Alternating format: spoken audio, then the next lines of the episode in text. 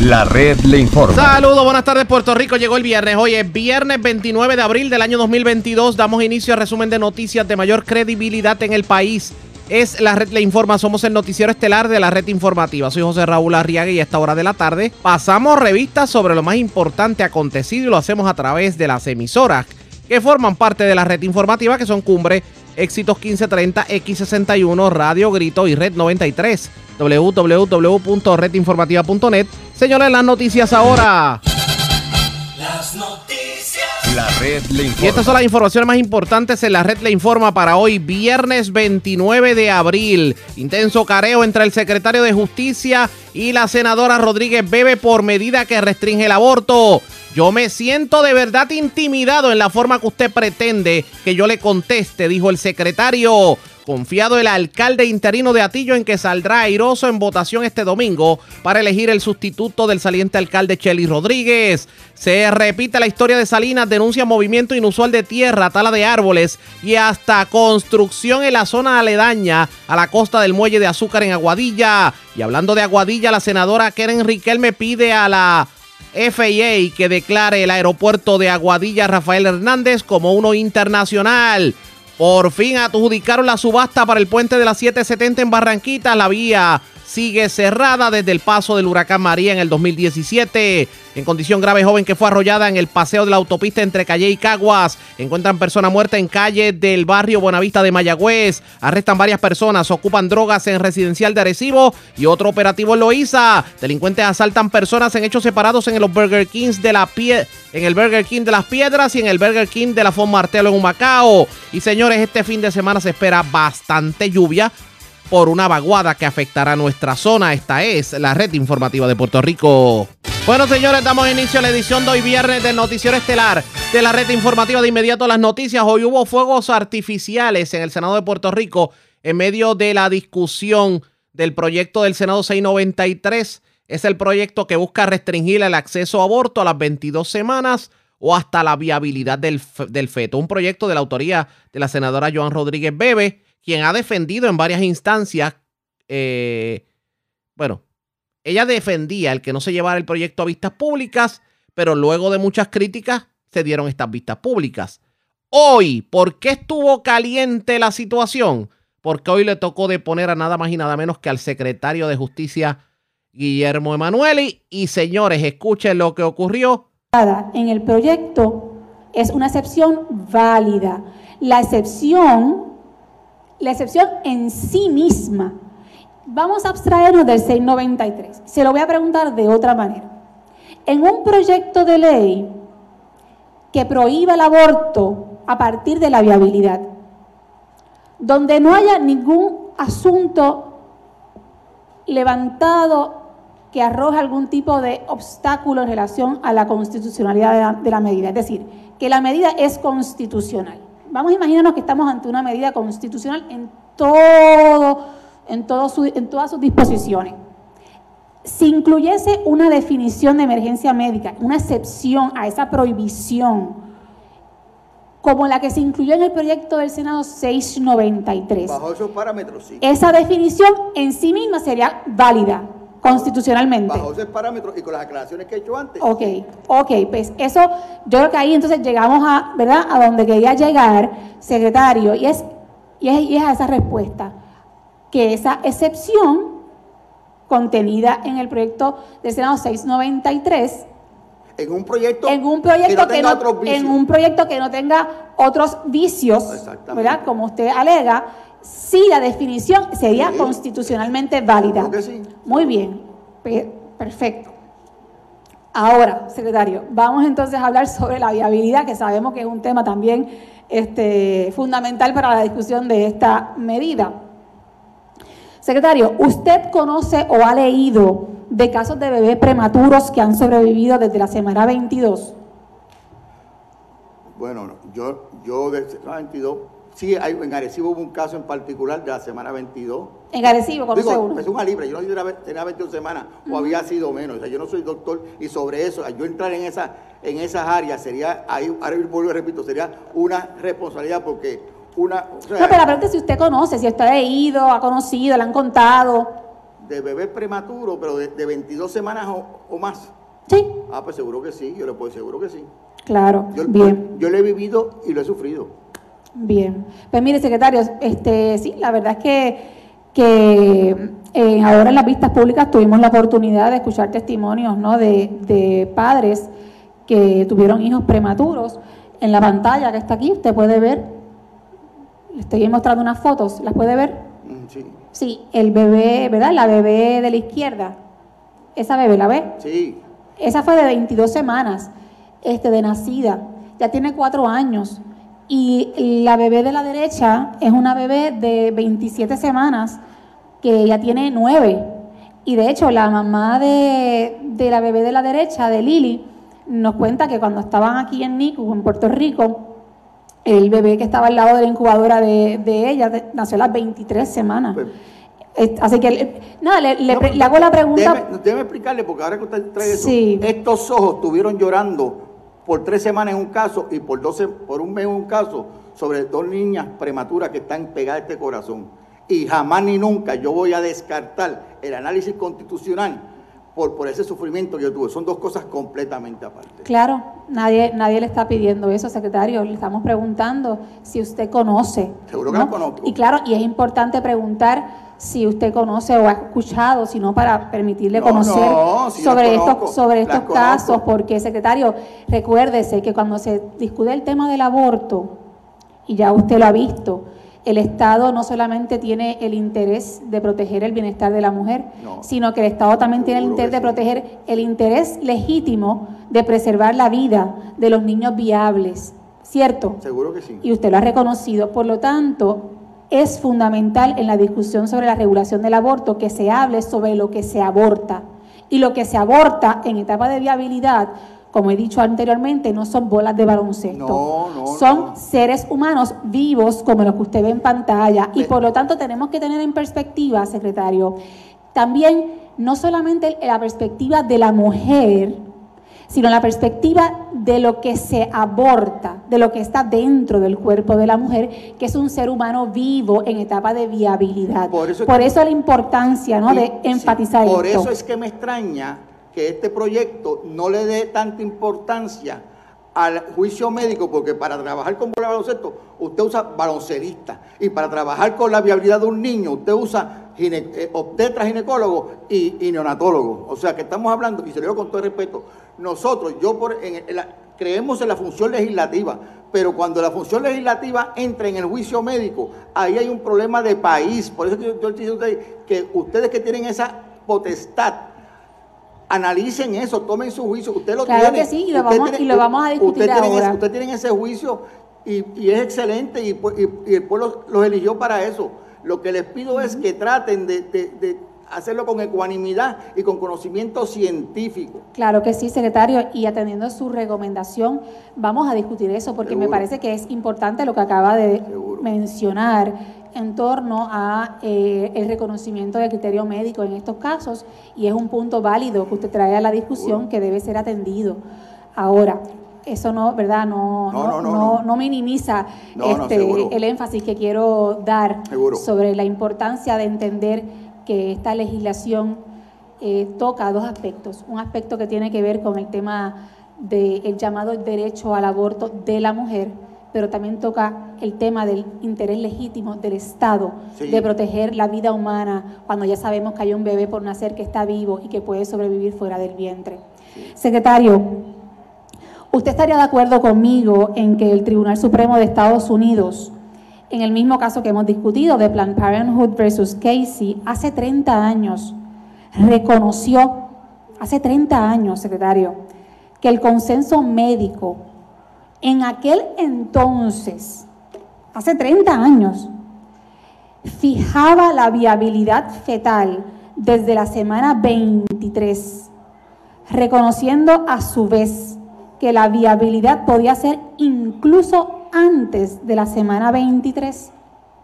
Sí, ¿Está de acuerdo? No, no, no, ese no es el consenso. El consenso médico era que los médicos podían to- tomar, o sea, encontrar que un niño estaba viable a las 23, a las 24 semanas, a las 28 o a la edad que fuera, siempre y cuando ese juicio médico fuera informado y fuera documentado. Sí, o sea, pero lo que pasa, usted establece que en 20 o sea, los médicos pueden estar pensando en, en algún momento sobre que esta- estas personas pueden tener viabilidad, pero ese juicio tiene que ser este, Claro, en, casa, en cada caso en particular, porque son seres humanos distintos. Hay niños que pueden nacer con unos problemas respiratorios, unos niños que pueden nacer con otras Secretario, condiciones. usted está indicando, si yo lo interpreto correctamente, que el término de la viabilidad no debe ser absoluto, no debe ser fijo de forma inamovible.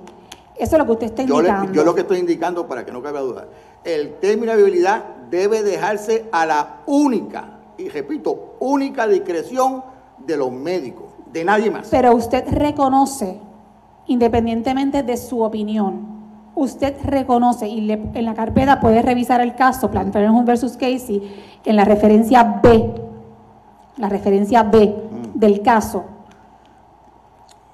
que el tribunal en ese caso reconoció que el consenso médico, fíjese lo que le estoy preguntando, el tribunal reconoce en el caso que el consenso médico en aquel entonces, es decir, 30 años atrás, que el consenso médico fijaba la presunción de viabilidad. Es una presunción, secretario. No es que esto sea un término que no se pueda mover, porque fíjese que el mismo tribunal dice, se reconoce que el consenso médico fija la viabilidad de la semana 23, pero, dice el tribunal, esto podría incluso ser antes. Por lo tanto, le pregunto, mi pregunta es la siguiente. Leyendo lo que dijo el tribunal, ¿usted está de acuerdo conmigo en que el tribunal reconoció en Planned Parenthood versus Casey que el consenso médico hace 30 años atrás fijaba una presunción de viabilidad desde la semana 23. No lo reconozco. ¿Y quiere que se lo lea lo que Sí, dice? por Casey? favor. Mire lo que dice. Casey. Casey. Por Dice, favor. Está en pantalla también para no, que no, yo no pueda- leo aquí, yo, yo lo pueda estu- yo lo estudié, yo vine preparado para esto. Mire, the soundness or unsoundness of that constitutional judgment in no sense turn on whether viability occurs at approximately 20, w- 28 weeks as was usual at, the time of Roe, mm-hmm. at 23 to 20 weeks, as it sometimes does today, or at some moment even slightly early in pregnancy, as it may if fetal respiratory capacity can somehow be enhanced in the future. Whenever it may occur, the attainment of, viabi- of viability may continue to serve as the criti- critical fact, just as it has done since Roe was decided, which is to say that no change in Roe factor underpinning has left in central holding obsolete and in no support our argument for overruling it. O sea, le dieron, mantuvieron a Robert Subway. Lo importante, señora senadora, es el criterio médico. Muy bien, secretario. En lo que usted acaba de leer, en lo que usted acaba de leer, el Tribunal Supremo de Estados Unidos reconoce que en, la di- en el contexto de la discusión de ese caso, si bien en Roe versus Wade, en el 73, Se llevaba 28. exactamente, se presumía desde la semana 28 en Roe versus Wade, en el 73, en el 92, que es Planned Parenthood versus Casey, ya ellos reconocen en la discusión del pro- de la que, pod- medida. que podría haber, que podría, no es que sea 23, que podría claro, haber. claro, que podría haber viabilidad desde la semana 23. Sí, seguro que sí. Claro, pues eso es lo que quiero que usted Sí, lo que, pasa, lo que pasa es que para eso se requiere un criterio Claro. médico y yo creo con toda honestidad y yo puedo ver lo- la- los argumentos y la buena fe de todos ustedes eh, aún con disti- distintos criterios, pero es que estamos quitándole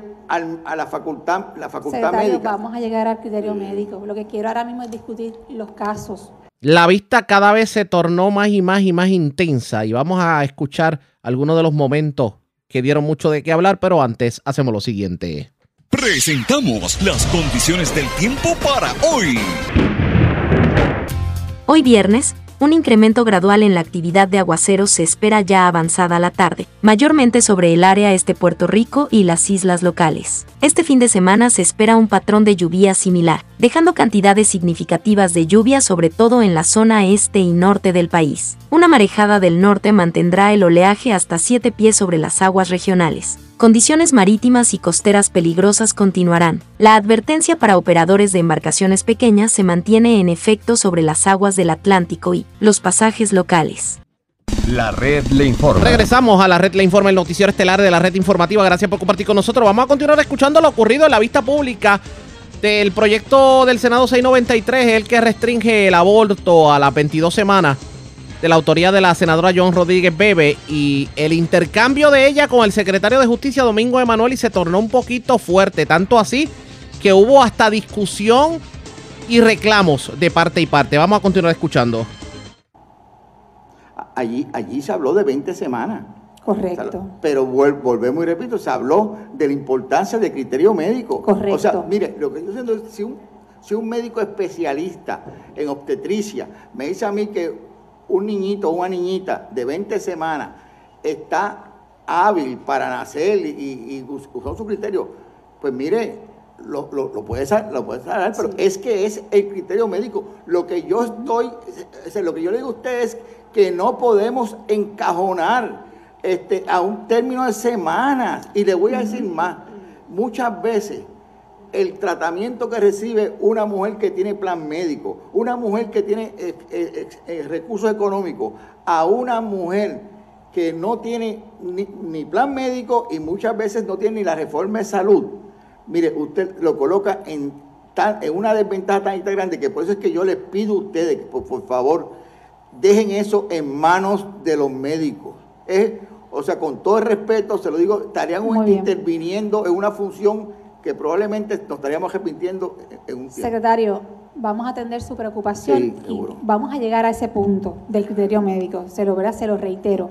Pero antes estoy Seguro. siendo puntual en la discusión de derecho. Sí, sí, lo leí y yo le leí el caso. Muy bien, pero como usted bien reconoce desde ese caso, el, el Tribunal Supremo de Estados Unidos decidió que una ley de Missouri que requería una determinación médica eh, de viabilidad para todo aborto que se fuera a llevar a cabo a partir de la semana 20, como usted muy bien indica, de manera tal que el médico pudiera determinar si el feto era viable o no antes de realizar el aborto, era una disposición constitucional, correcto. Ok. Eh, el proyecto, de hecho voy a poner la cita para aquellos interesados en leerla. El proyecto del Senado 693, secretario, establece una presunción de viabilidad desde la semana 22, es decir, dos semanas más de lo que ya el Tribunal Supremo de Estados Unidos consideró en el 1989 como un término constitucional para exigir una determinación médica de viabilidad antes de realizar un aborto. Secretario, ¿usted está de acuerdo conmigo en que 34 estados han prohibido el aborto desde la etapa de la viabilidad? Mire, hay, yo no me dejo llevar por cuántos estados. No, pero le pregunto si es un dato. Ah, bueno, pues. 34 sí. estados lo han prohibido a partir de la etapa de la viabilidad. Pues si usted lo dice, pues, pues yo, ese, ese, ese- yo no estoy pendiente de Ese dato, estados ok, no. pues, Yo- pues, yo se no- lo- pues le comparto, sí, secretario, sí. para su Pues conocimiento. déjeme, seguro. déjeme, Sí. permítame, déjeme compartir este dato que creo que es muy relevante. Sí, seguro. 34 estados han regulado el aborto para prohibirlo luego de la etapa de la viabilidad. 16 de esos estados lo han prohibido específicamente a partir de la semana 22, presumiendo la viabilidad fetal a partir de esa etapa. Los demás estados, los otros 18, lo han prohibido a partir del concepto viabilidad, estableciendo que pudiese ser, obviamente, antes, ¿no? de la semana 22 o después de la semana 22. Es decir, no han fijado una fecha específica, por lo que se presume que puede ser antes, puede ser después. Sí, senadora, mire, también en muchos estados se permite la pena, y se aplica la pena de muerte, y no por eso lo vamos a aplicar en Puerto Rico. Sí le llamo la Claro, pero en este, en este contexto, yo fíjate, yo favorezco la prohibición de la pena de muerte, he sido una defensora pública en contra de la pena de muerte porque yo creo en proteger la vida de los seres humanos, secretario, en todo momento y circunstancia, creo en proteger la vida de los niños viables en el vientre cuando ya pueden sobrevivir fuera de la barriga de sus madres. Y creo también en proteger la vida de las personas que están privadas de libertad porque creo que toda vida es digna. Pues mire, yendo a su pregunta de sobre la, sobre la presunción, le invito a que visitemos la página 5 de su proyecto. Secretario, vamos a ir, Pero, vamos no, pero usted, me- usted me hizo una pregunta, usted me tiene que dejarle contestar. Secretario, yo, no, permiso. Ah, no, no. Estamos hablando, y me refiero al, al reglamento sección Secretario, 38. No, no, secretario, no estamos tratando- Usted no me puede poner a mí aquí una mordaza. secretario, Usted me yo- preguntó a mí claro, y yo su- le contesto usted con todo que no, y yo le- me habló de la presunción y eso es una pregunta incorrecta, porque esta ley no habla de presunción. Esta ley habla de que será considerado viable y si se vaya a la presunción es una presunción jure, jure, no, no, no puede ser ni rebatible. Mira lo que estamos hablando. Secretario, y yo le voy a decir que vamos a llegar a ese punto, como Sí, ya le pero dije. llega, pero usted empezó a preguntar y yo pues, quiero contestar. Lo que yo quiero, lo que yo quiero es que el respeto corra pareja, parejo de usted hacia mí y mío hacia usted. Secretario, con todo el respeto, pero aquí en todo momento, yo le he estado tratando a usted con respeto. Sí, pero me ha coartado, Y- y me, ha me coartado el derecho de expresión.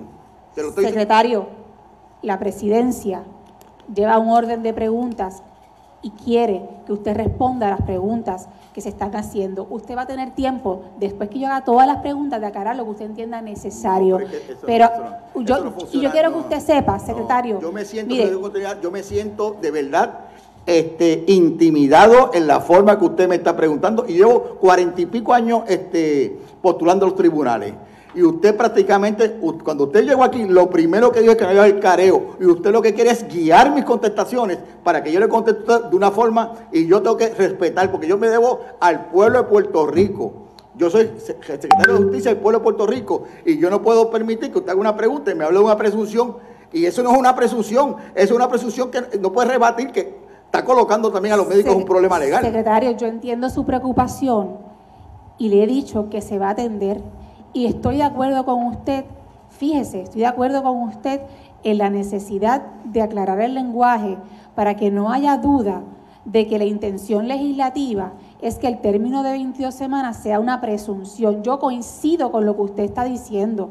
Lo que sucede es que la pregunta que le acabo de hacer, secretario, es si usted conocía que 34 estados han prohibido el aborto luego de la viabilidad y que 16 de esos estados lo han prohibido presumiendo la viabilidad a partir de la semana 22. Y- Esa es la pregunta yo, que le y yo le hice. dije que no lo sabía, usted me, usted me orientó y yo le contesté que ah, para los efectos constitucionales a mí me es indiferente 34, 40, 49 hayan favorecido una, una, una, una ley. Lo importante es el criterio constitucional, tanto a nivel de Estados Unidos como a nivel de Puerto Rico. Bien, pues secretario, en cuanto a su preocupación puntual, que, Ajá. ¿verdad? Que, ha, re- que ha reiterado y que yo he tomado en consideración,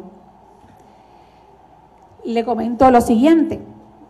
El propósito, el propósito de los autores de la medida del proyecto del Senado 693 es fijar una presunción de viabilidad a partir de la semana 22. Que pueda ser rebatible. Claro, sí, secre- así. sí, secretario, eso mismo. Y por eso es que quiero, quiero aclarar eso, porque obviamente yo le he estado haciendo toda una serie de preguntas específicamente sobre la jurisprudencia federal para poder contextualizar qué se puede y qué no se puede hacer respecto del texto de la ley, ¿no?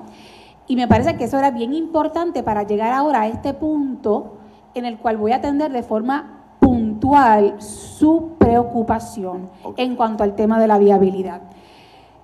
Bien, como le decía, la intención legislativa de los autores de la medida es fijar la presunción de viabilidad a partir de la semana 22, como han hecho 16 estados en Estados Unidos, cuando ya sabemos, ¿no? Esto no es que lo opino yo, sino cuando ya sabemos y tenemos, vimos un caso en pantalla y podemos, podemos hablar de muchísimos más casos eh, sobre niños que han sobrevivido a partir de esta etapa. O sea que ya sabiendo que hay, seres, que hay un ser humano vivo en el vientre que podría sobrevivir fuera del el vientre.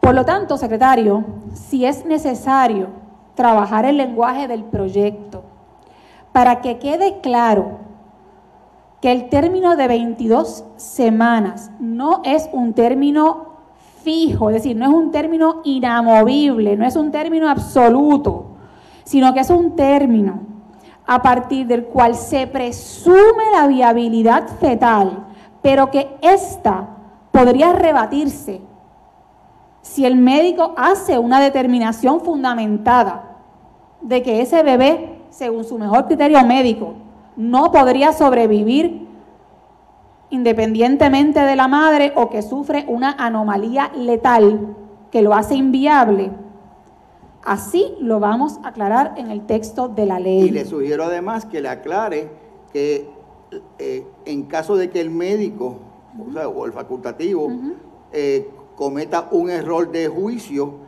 eso también lo eximirá, lo exime, lo exime de responsabilidad, porque la jurisprudencia en Puerto Rico está llena de casos de malpractice donde se resuelve que el error de juicio es una defensa del médico, porque si no, mire, si usted no se, si esa cláusula no se pone, ningún médico va a querer hacer un aborto en Puerto Rico. Y entonces eso es una carga indebida al proceso de adulto. de- Acogemos su recomendación, secretario, acogiendo su recomendación y habiéndole dicho que vamos a atender su observación sobre eh, la necesidad de que quede claro en la medida de que el término de 22 semanas es un término a partir del cual se presume la viabilidad, pero que va a depender en última instancia del mejor juicio médico. ¿Usted entiende que de esta manera estamos atendiendo eh, la preocupación que ha traído sobre el tema? Sí, y había otra, había otra- hay otra preocupación que es en el inciso B, eh, artículo, Sobre la viabilidad, secretario. Sí, Sí. en el artículo 3B, eh, ahí se entremezcla la viabilidad y la, y la especie, y, y un derecho a la intimidad, y es lo siguiente. Ustedes hablan eh, de- en términos de que como parte del proceso que tendrá que hacer el doctor es tomar, este, hacer unos sonogramas. y, y ese sonograma unirlo a un récord que va a ir al Departamento de Hacienda. Llegó un momento en la vista pública en que el secretario de Justicia entendía que por más que hablara, ya la suerte estaba echada en la vista pública. Vamos a escuchar ese momento.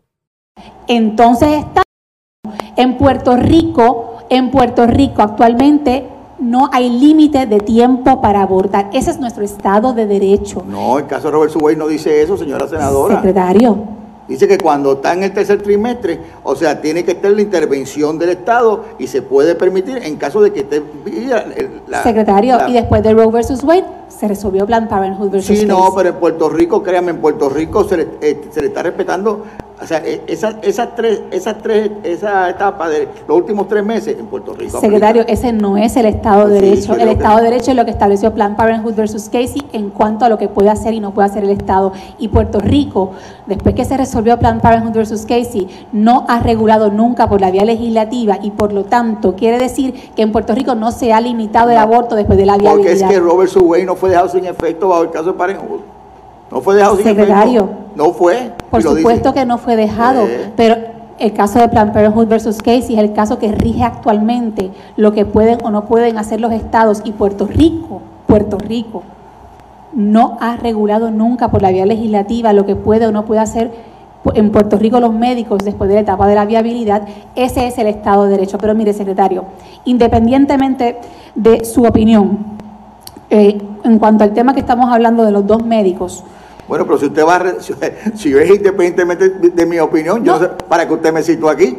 Yo, yo lo que esperaba que usted quiera escuchar mi consejo como secretario de Y Justicia, como, pero y como usted, y como usted ha visto, secretario, yo le pido el mayor de los respetos, Bueno, como pues, yo se no, lo estoy pues, es ofreciendo que se estoy usted, diciendo, pero si usted me acaba de decir a como mí- usted ha visto, yo estoy tomando en Pero es que usted consideración me acaba de decir a mí que independientemente de lo que yo piense, yo que tiene la mente hecha, pues ¿usted qué voy a No, hacer? secretario, lo Eso que usted pasa no, secretario, lo que pasa es lo que pasa es que no voy a entrar en una discusión con usted respecto a si pienso que su juicio jurídico está errado o no. Ah. Obviamente, le estoy toman- tomando en consideración las, las preocupaciones que usted ha traído. Usted puede ver que ya atendimos la primera, que tiene que ver con el tema eh, del juicio médico. Esa preocupación que usted trajo ya fue atendida. Por lo tanto, creo que es evidente que me interesa atender sus preocupaciones. Así que por favor, ¿verdad? Le voy a pedir Bueno, pues, con seguro. todo respeto, ¿verdad? Que usted también tenga un, Bueno, un trato diferente Si hacia la respeto, si presidencia. respeto es que yo me quede callado, con mucho gusto. Porque No eso que usted está- me está pidiendo, que no le conteste. Bueno, secretario, yo le estoy escuchando detenidamente. Ok. Muy bien. Insiste el secretario de Justicia en que el criterio médico debe ser eh, primordial en medio de un proceso de aborto. La senadora insiste en que se debe encajonar a las 22 semanas independientemente de. ¿Qué va a terminar ocurriendo con este proyecto? Pendientes a la red informativa. La red le informa. Vamos a una pausa. Cuando regresemos en la edición de hoy del noticiero estelar de la red informativa, este fin de semana hay elecciones en Atillo para, para ver quién se queda en definitiva como alcalde en propiedad. Hablamos del tema luego de la pausa. Regresamos en breve. La red le informa. Señores, regresamos a la red Le Informa, el noticiero estelar de la red informativa, edición de hoy viernes. Gracias por compartir con nosotros. Este fin de semana se va a llevar a cabo, específicamente el próximo domingo, la elección especial para escoger al nuevo alcalde de Atillo. Como ustedes recordarán, pues eh, Chely Rodríguez, alcalde, pasado alcalde, renunció. Y obviamente el Partido Popular Democrático tiene que llenar esa vacante. Al momento hay dos candidatos, el vicealcalde Carlito Román y la joven Nur Vales, que también está aspirando a este escaño. Pues ya las papeletas salieron rumbo a los diferentes centros de, de votación. En la mañana de hoy, el licenciado Ramón Torres Cruz, comisionado electoral del Partido Popular Democrático, dio breves declaraciones a la prensa. Vamos a escuchar lo que dijo sobre el particular. Buenos días, hoy viernes a esta hora comenzamos el proceso electoral de la elección especial de Atillo. Hoy salen la- a buscarse los votos de los confinados eh, que están registrados y debidamente solicitaron ya los, los votos, eh, eh, su derecho al voto, lo, lo estarán haciendo empleados de la Comisión Estatal de Elecciones que estarán escoltados por la Policía de Puerto Rico. Una vez eso suceda, se estarán en- devolviendo aquí al edificio de operaciones eh, electorales de la Comisión y ese voto se, se contabilizará, se escrutará el domingo pasado a las 3 de la tarde. De igual manera, a media mañana saldrá el camión con todos los materiales electorales hacia el área de Atillo, en donde la policía lo custodiará hasta el próximo domingo, una, a las 9 de la mañana, cuando comencemos y abran los colegios. Importante mencionar, los colegios en Atillo estarán abiertos de 9 a 3 de la tarde, 9 de la mañana a 3 de la tarde, y se les solicita eh, que mantengamos distanciamiento social, mascarilla todo el tiempo y, y utilización de hand sanitizer o alcohol para evitar contagios del COVID. ¿Qué cárceles son las que van a visitar? Se van a visitar todas las cárceles. Hay unas rutas ya preestablecidas, las del sur Ponce Guayama, al oeste Mayagüez Aguadilla, las del norte eh, Arecibo Bayamón eh, y Centro Médico que me indican que hay un, un confinado que está allí recluido. ¿Tiene cantidades o espera una cantidad de votantes o conoce algún número que nos pueda decir de, de votantes que puedan estar en esta elección? En cuanto al evento en domingo, bueno, no me gustaba eh, vaticinar el número, ¿verdad? Porque eso sería especular, pero esperamos una participación nutrida. En la pasada elección votaron unas 16 mil, 17 mil personas eh, a nivel eh, general, en la elección general. Ciertamente esto es un evento intermedio, un evento especial. No podemos pensar que van a votar esa cantidad, pero estamos por el... eh, por ese número, ¿verdad? Menos que ese número, pero, pero esperamos mucha, mucha cantidad. Bueno, escucharon ustedes al comisionado electoral del Partido Popular Democrático, pero vamos precisamente a hablar a esta hora de la tarde con uno de los aspirantes, quien de hecho actualmente es el vicealcalde. Y hay quien pudiera decir que, que la suerte estaría echada porque es uno de los favoritos para, para, para mantenerse ocupando la silla, toda vez que inclusive el saliente alcalde Chelis Rodríguez lo apoyó abiertamente. Así que hablemos del tema. Lo tengo en línea telefónica. Carlos Román, saludos, buenas tardes. Bienvenido a la red informativa. Saludos Arriaga y saludos a todos los radio oyentes de la red informativa eh, en este bendecido día, día hermoso que nos regala el Señor. Y gracias por compartir con nosotros. Bueno, todo listo para este domingo cuando los atillanos tendrán la oportunidad de escoger a su nuevo alcalde, pero hay quien ya dice que la suerte está echada. Ya me imagino que usted está preparado para asumir las riendas del municipio en caso de que resulte favorecido este próximo domingo. Arriaga, ciertamente, luego de 33 años de servicio en la administración pública, ocupando diversas posiciones, dirigiendo di- diversos de- departamentos, ¿verdad? Y en este último año, siendo alcalde interino, ciertamente estamos eh, preparados para continuar la obra y la labor de los grandes alcaldes, incluyendo nuestro alcalde saliente, José Cheli Rodríguez, a quien le envío un saludo, ¿verdad? Y, a toda su familia y el agradecimiento por la confianza en estos pasados 33 años y nuevamente depositar su confianza en este servidor para continuar la obra y el legado que nos, dejado, que nos ha dejado, ¿verdad? De, servicio público y de proyectos y obras para el atillo que tanto amamos y, por el cual trabajamos, ¿verdad? Día a día con, con el mejor interés de que nuestra gente esté, esté en verdad tranquilo y estén confiados de que todo está en orden en nuestro pueblo. Alcalde, le pregunto, ¿cuál es la importancia de que la gente lo considere a usted para continuar eh, ya, no, ya en vez de alcalde interinos como alcalde en propiedad, la continuidad de los trabajos? Ciertamente la continuidad de los trabajos, la experiencia, llevamos 33 años, como le dije, hemos trabajado en diferentes dirigidos, diferentes eh, dependencias municipales, así que conocemos todo el andamiaje tenemos eh, vasta experiencia y hemos estado, como le dije, el último año haciendo las veces de alcalde interino, sirviéndole a nuestro pueblo con, la, con, toda la dedicación y la, la altura, eh, eh, el respeto, la seriedad, la transparencia, la honestidad, eh, porque llegamos a nuestro pueblo a servirle. Oiga, una, una pregunta curiosa. si fuéramos a analizar lo que fue el paso de Chely Rodríguez por la alcaldía de Atillo, ¿cómo lo califica? Nuestro alcalde, Dios, nos ha bendecido, nuestro pueblo, con grandes alcaldes. Eh, Cheli eh, ha sido una persona muy vertical, un ser humano con unos valores cristianos y una sensibilidad ante la necesidad del prójimo inmensa, eh, humilde, eh, comprometido con el pueblo de Aquillo, hasta el último día pendiente, bien al pendiente de todos los trabajos, las operaciones administrativas y fiscales de nuestro pueblo. Eh, yo entiendo que Atillo, como le mencioné, ha sido un pueblo sumamente bendecido con, con, personas serias, honestas y responsables, y ese es el legado que queremos emular, eh, manteniendo la sana administración y manteniendo lo que es el servicio público a un nivel de altura.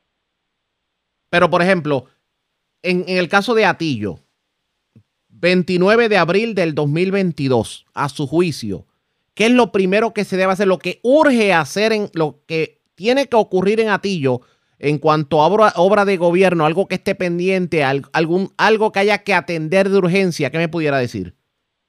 Vamos a continuar todos los trabajos que hay pendientes de relación a la obra. De igual manera, vamos a estar evaluando los planes de seguridad, los servicios eh, esenciales en nuestro pueblo, mantener lo que es las proyecciones de cultura de, de, el alza económica que ha tenido nuestro pueblo. un municipio que administra 25 millones de dólares en presupuesto, con un superávit multimillonario, y que es eh, eh, básicamente eh, son detalles que tenemos que mantener para que nuestro pueblo descanse en la tranquilidad de que, está en buenas manos. Aquí se han hablado de varias cosas, por ejemplo, por lo menos económicamente hablando, Atillo siempre ha sido un municipio en el norte que es próspero por tener mucho comercio eh, y obviamente las vaquerías ni se digan, pero en cuanto a vías de rodaje, aquí lo que siempre se ha hablado es de la extensión de la PR22, pero una PR22 que pudiera estar picando por el medio precisamente las vaquerías, que es la fuente principal de ingresos del municipio de Atillo.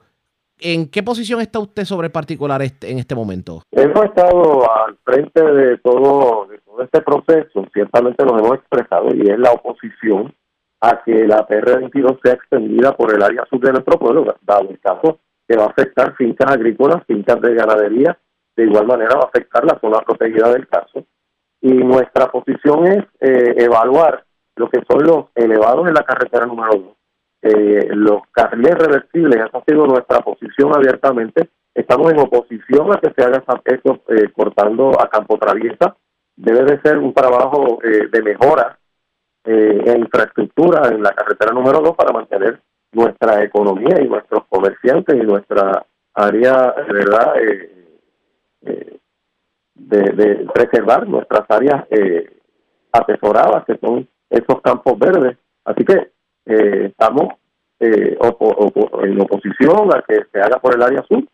hemos estado en diferentes vistas públicas, hablando con el secretario de Transportación y de la autoridad de carretera y le hemos dejado saber que el municipio de Atillo, la administración y este servidor, al igual que el alcalde saliente José Chely Rodríguez, nos oponemos a, a que se haga ese desarrollo por el área cártica.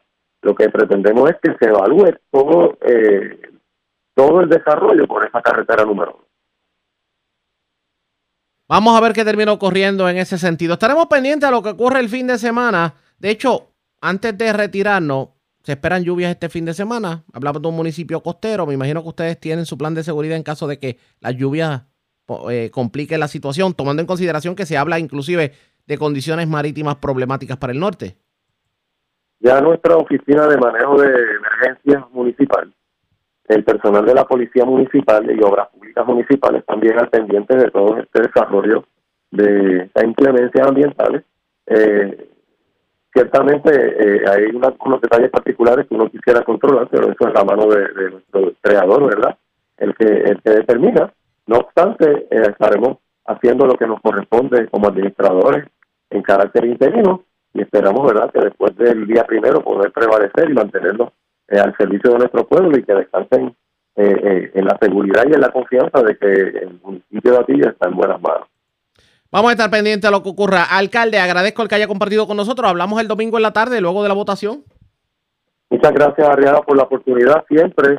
Desde acá, desde Atillo, nuestras bendiciones para toda la radio audiencia y para usted. Excelente día. Igual a usted también y a los suyos, el alcalde interino de Atillo, quien de hecho aspira a convertirse en, alcalde en propiedad en la elección de este domingo. Nosotros le vamos a estar dando obviamente seguimiento a lo que ocurra. El domingo le vamos a dar información. Ustedes pendientes a la red informativa. Hablando de situaciones del tiempo y hablando de mar, ya que tocamos el tema de mar, trascendió en el día de ayer que las tres boyas de alerta de tsunamis que bordean las aguas alrededor de Puerto Rico están inoperantes. Eso lo hizo público el ayudante general de la Guardia Nacional, José Reyes. Sobre el particular, Krista von Hidebrand, quien es la subdirectora del Centro Internacional de Tsunami, Oficina del Caribe, dijo que, bueno, reconoció la situación, pero dijo que no es que estemos totalmente al descubierto para el, la predicción y los alertas de tsunami. Esto fue lo que dijo sobre el particular.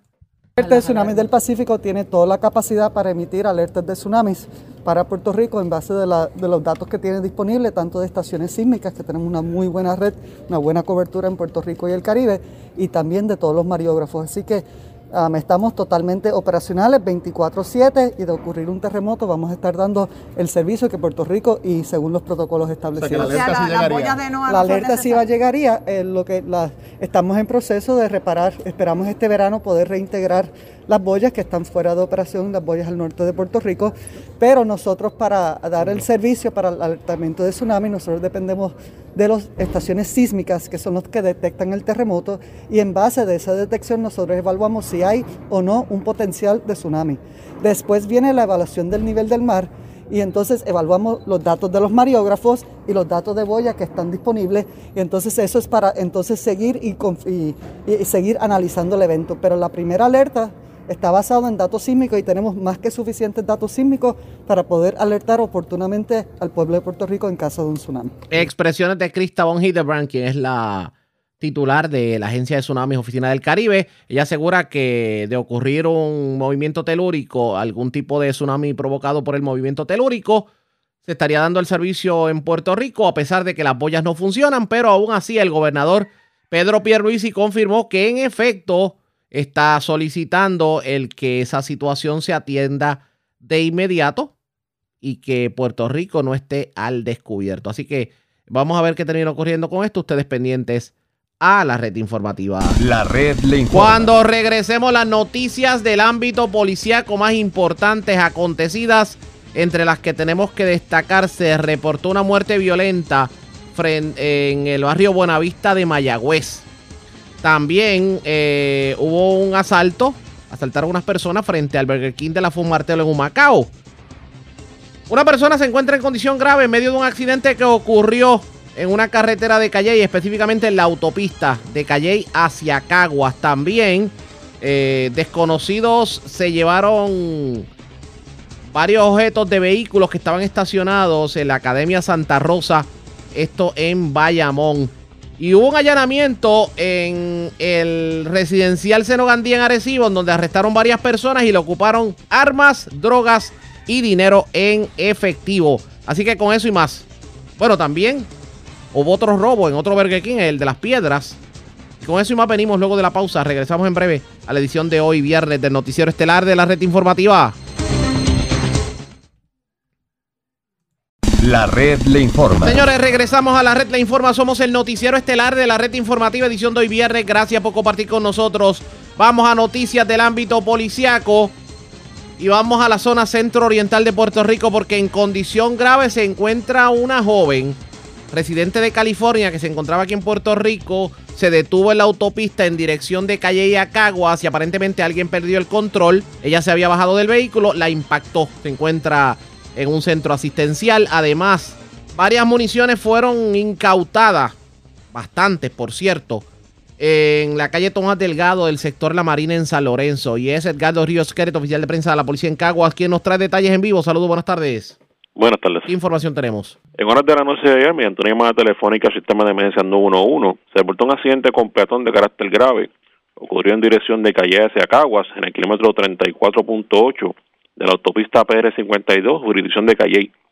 Según se informó, mientras un hombre identificado como Luis Cartagena, de 30 años y residente en Caguas, conducía un vehículo Hyundai Accent año 2021, este, al llegar al lugar antes mencionado, pierde el control, se desvía hacia el carril de emergencias e impacta a una mujer identificada como Marta Román, de 22 años y residente en el estado de California, la cual al momento se encontraba fuera de su auto Mitsubishi Orlando de 2022 en la parte posterior resultando con heridas de gravedad y siendo transportada en ambulancia en aérea al centro médico de Río Piedras.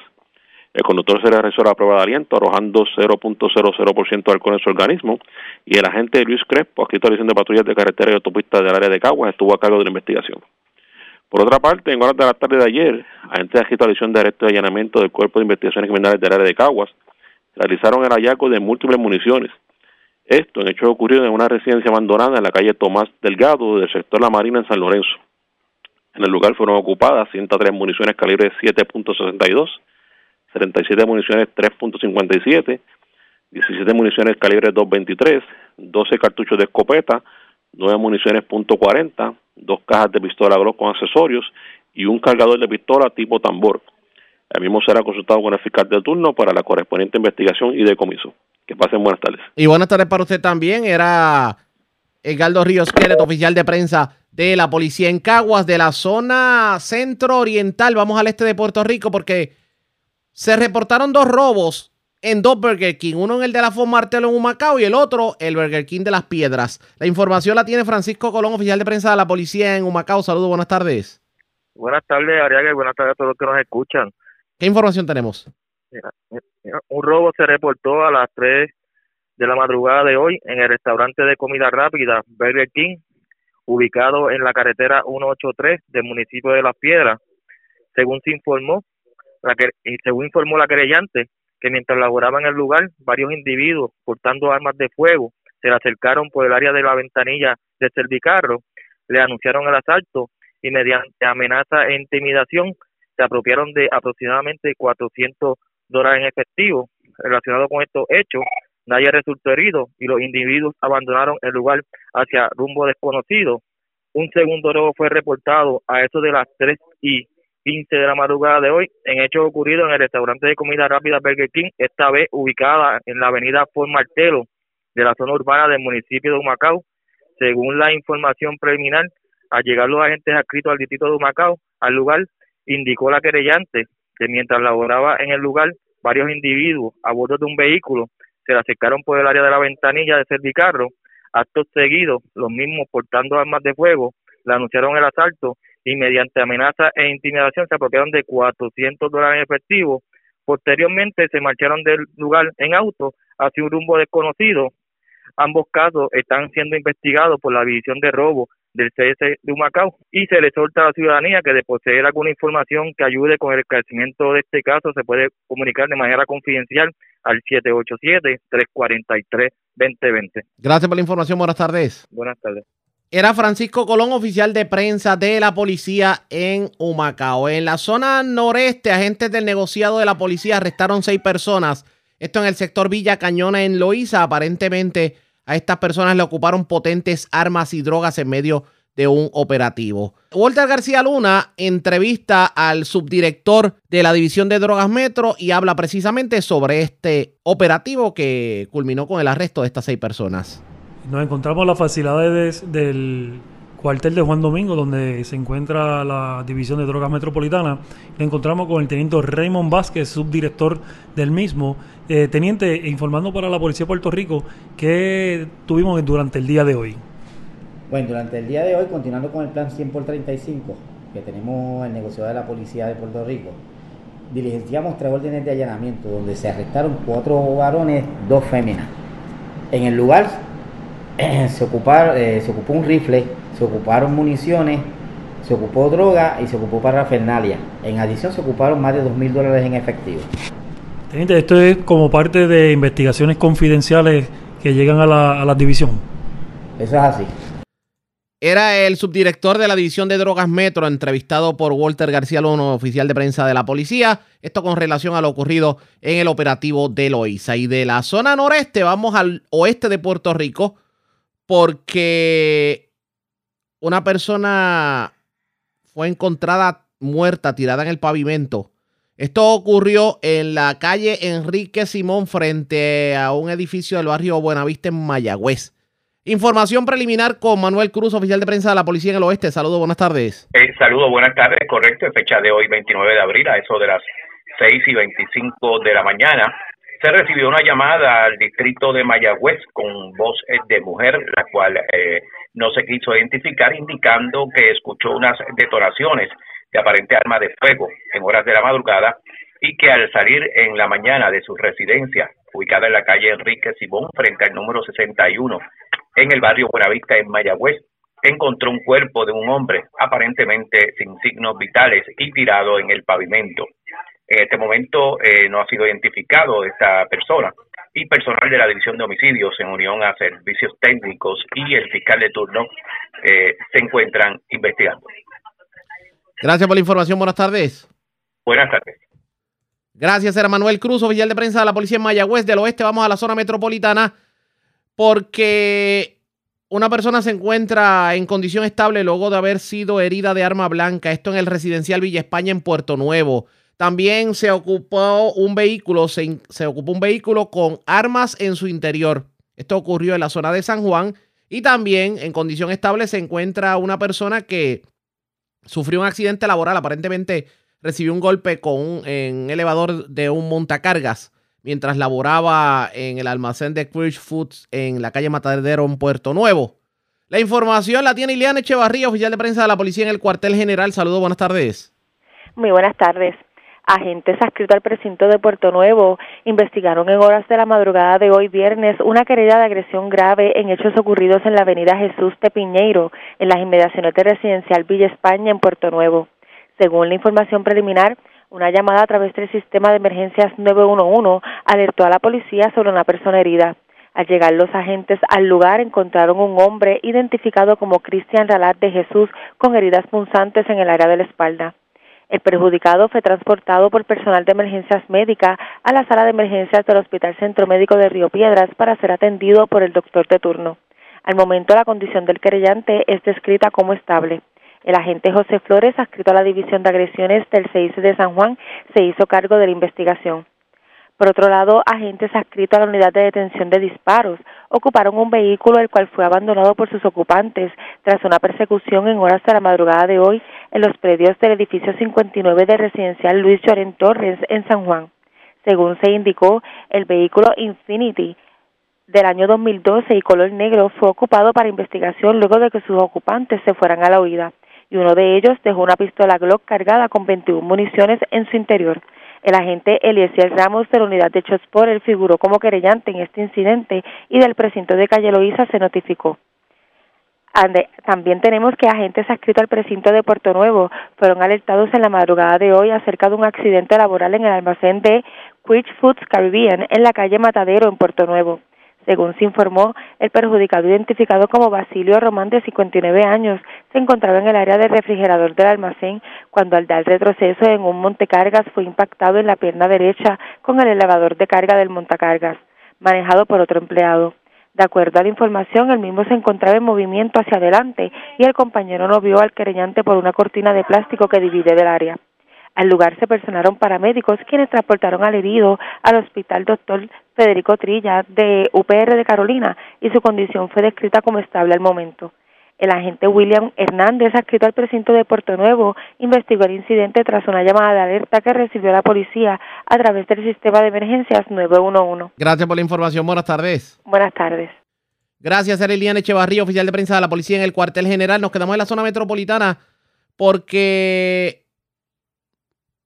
se reportó un robo en una residencia de la calle Nápoles en la urbanización Santa Juanita de Bayamón. ¿Qué se llevaron en este robo? Les informamos más adelante, pero también tenemos que darle información sobre eh, un incidente ocurrido en la avenida Dos Palmas en Levitón Tobaja. Se llevaron, le llevaron los cuatro horas un vehículo.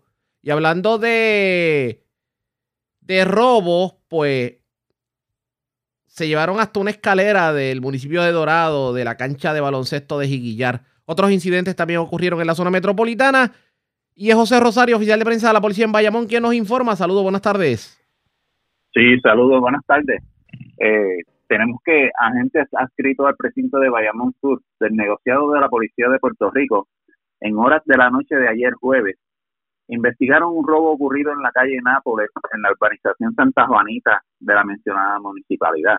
De acuerdo a la información preliminar, alegó el perjudicado que mientras se encontraba en la marquesina de su residencia, se detuvo una guagua van color vino y se desmontó un individuo vestido de negro portando un arma de fuego y mediante amenaza, intimidación y fuerza lo agredió y luego lo despojó de una cadena de oro mientras que otro individuo le apuntaba con un arma de fuego desde la van. La propiedad fue valorada en 400 dólares. Se desconoce la condición de salud del querellante y si fue atendido en, alguna institución hospitalaria. El agente Ángel Sostre investigó preliminarmente, refiriendo el caso a la División de Robo de Seice de Bayamón para que continúen con la investigación. Por otro lado, agente adscrito al precinto de Bayamón Norte del negociado de la Policía de Puerto Rico investigaron preliminarmente una querella de uso de objetos extraídos de vehículos de motor que fue reportada en horas de la tarde de ayer jueves en el estacionamiento de la cadena de Santa Rosa del municipio antes mencionado. Según indicó el querellante, que alguien forzó las cerraduras del chofer y compuestas, logrando acceso al interior de su vehículo Ford Econoline E350 y se apropió de 100 dólares en efectivo, dos bultos marca Husky con varias herramientas de construcción, dos chipping hammers marca Makita y una máquina de destape rigid. La propiedad fue valorada por el perjudicado en 4.100 dólares. Este caso fue referido al personal de la División de Propiedades 6 de Bayamón para que continúen con la investigación. Además, agentes adscritos al Distrito de Dorado del negociado de la Policía de Puerto Rico investigaron preliminarmente una querella de desfalco que fue reportada en horas de la tarde de ayer jueves en hechos ocurridos en la cancha de baloncesto de Quilillar en Dorado. Según indicó el querellante, que alguien con acceso al lugar antes mencionado se apropió de una escalera, escalera de 32 pies color gris, la cual pertenecía al municipio de Dorado, la propiedad fue valorada en 345. La agente Yamaira Rodríguez investigó preliminarmente y refirió a la División de Propiedades CIDC de Vega Baja para que continúen con la investigación. Por último, agentes adscritos del precinto de Levitón del negociado de la Policía de Puerto Rico investigaron preliminarmente una querella de uso de piezas de vehículo de motor que fue reportada en horas de la tarde de ayer jueves en hechos ocurridos en la avenida Dos Palmas, intersección calle Atenas Levitown, en Baja. Según indicó el querellante, que dejó su vehículo Honda Accord blanco, año 2020, estacionado en el lugar mencionado, y cuando regresó el mismo, se percató que alguien se apropió de los cuatro aros con gomas de dicho vehículo. La propiedad no fue valorada por el querellante. Este caso fue referido al personal de la División de Propiedades 6 de Vega Baja para que continúen con la investigación. Esto sería todo. Muy buenas tardes. Y buenas tardes para usted también. La red le informa. Bueno, señores, hacemos una pausa, nos despedimos de Éxitos 1530, nos quedamos en Cumbre, en Radio Grito, en X61 y en Red 93. Y regresamos con ellos a la segunda parte de Noticiero en el Noticiero Estelar de la Red Informativa. Regreso ya. La red le informa. Señores, iniciamos nuestra segunda hora de programación. El resumen de noticias de mayor credibilidad en el país es La red le informa. Somos el Noticiero Estelar de la Red Informativa. Soy José Raúl Arriaga. Esta hora de la tarde vamos a continuar pasando revista sobre lo más importante acontecido. Lo hacemos a través de las emisoras que forman parte de la red que son Cumbre, Éxitos 1530, X61, Radio Grito y Red 93. www.redinformativa.net. Señores, las noticias ahora. Las noticias. La red le informa. Y estas son las informaciones más importantes en la red le informa para hoy, viernes 29 de abril. Intenso careo entre el secretario de Justicia y la senadora Rodríguez Bebe por medida que restringe el aborto. Yo me siento de verdad intimidado en la forma que usted pretende que yo le conteste, dijo el secretario. Confiado el alcalde interino de Atillo en que saldrá airoso en votación este domingo para elegir el sustituto del saliente alcalde Chely Rodríguez. Se repite la historia de Salinas, denuncia movimiento inusual de tierra, tala de árboles y hasta construcción en la zona aledaña a la costa del muelle de azúcar en Aguadilla. Y hablando de Aguadilla, la senadora Keren Riquelme pide a la FAA que declare el aeropuerto de Aguadilla Rafael Hernández como uno internacional. Por fin adjudicaron la subasta para el puente de la 770 en Barranquita. La vía sigue cerrada desde el paso del huracán María en el 2017. En condición grave, joven que fue arrollada en el paseo de la autopista entre Calle y Caguas. Encuentran persona muerta en calle del barrio Buenavista de Mayagüez. Arrestan varias personas, ocupan drogas en residencial de Arecibo y otro operativo en Loíza. Delincuentes asaltan personas en hechos separados en los Burger Kings de la pie en el Burger King de las Piedras y en el Burger King de la Fon Martelo en Humacao. Y señores, este fin de semana se espera bastante lluvia por una vaguada que afectará nuestra zona. Esta es la red informativa de Puerto Rico. Bueno, señores, damos inicio a la segunda hora de programación en el noticiero estelar de la red informativa de inmediato a las noticias. Parece que los puertorriqueños no escarmentamos con las situaciones que vivimos. Bastante tenemos con lo que está ocurriendo en Salinas, lo que pudiera haber estado ocurriendo en Guánica, para que ahora también se esté repitiendo en Aguadilla. Y resulta que hemos visto un movimiento inusual de maquinaria, tala de árboles, remoción de terreno, e inclusive contaminación de las aguas de la playa. Esto en los terrenos aledaños al muelle de azúcar cercano a la playa Tamarindo en la costa de Aguadilla. Hoy tuvimos la oportunidad de ver una foto del antes y el después que le para los pelos a cualquiera. Y ante ello, el presidente del Partido Independentista Puertorriqueño en Aguadilla, Eliezer Río Santiago, radicó una querella ante el Departamento de Recursos Naturales ante lo que está aconteciendo en el lugar. Lo tengo en línea telefónica. Saludos, buenas tardes, bienvenido a la red informativa. ¿Cómo estás tú y cómo está la gente que, que sintoniza? Espero que estén todos bien. Este, igual, igual, a usted y a los mira, suyos. Cuéntenos qué está pasando. Pues mira, es, es la continuación eh, de, de una construcción que se había comenzado hace unos años en el área del muelle de Aguadilla, unos terrenos que compró que compraron una compañía privada que en aquel momento estaba bajo otro nombre,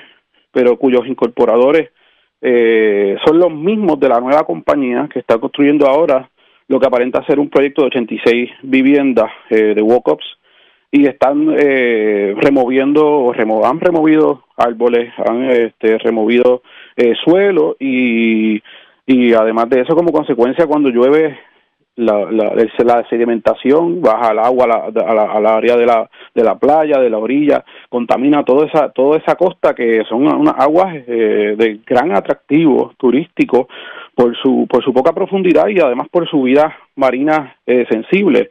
Además, según un reportaje de, de Surfrider Foundation, que fue quien hizo ¿verdad? La, la, eh, los señalamientos de, con, con los visuales inicialmente, eh, eh, se establecen que también eso es un área de, de pelícano pardo, ¿verdad? donde anidan, que es un área eh, eh, sensible de, de, por esa parte, incluso además porque también es, es un área histórica, porque por ahí hay una parte, un área que donde donde se, se, se supone que pasará a las vías del tren de cuando existía el tren. Entonces nosotros radicamos una querella eh, a través de la página de internet en el, de, del recurso del Departamento de Recursos Naturales y Ambientales, eh, eh, pues denunciando esas eh, eh, esa remoción de terreno.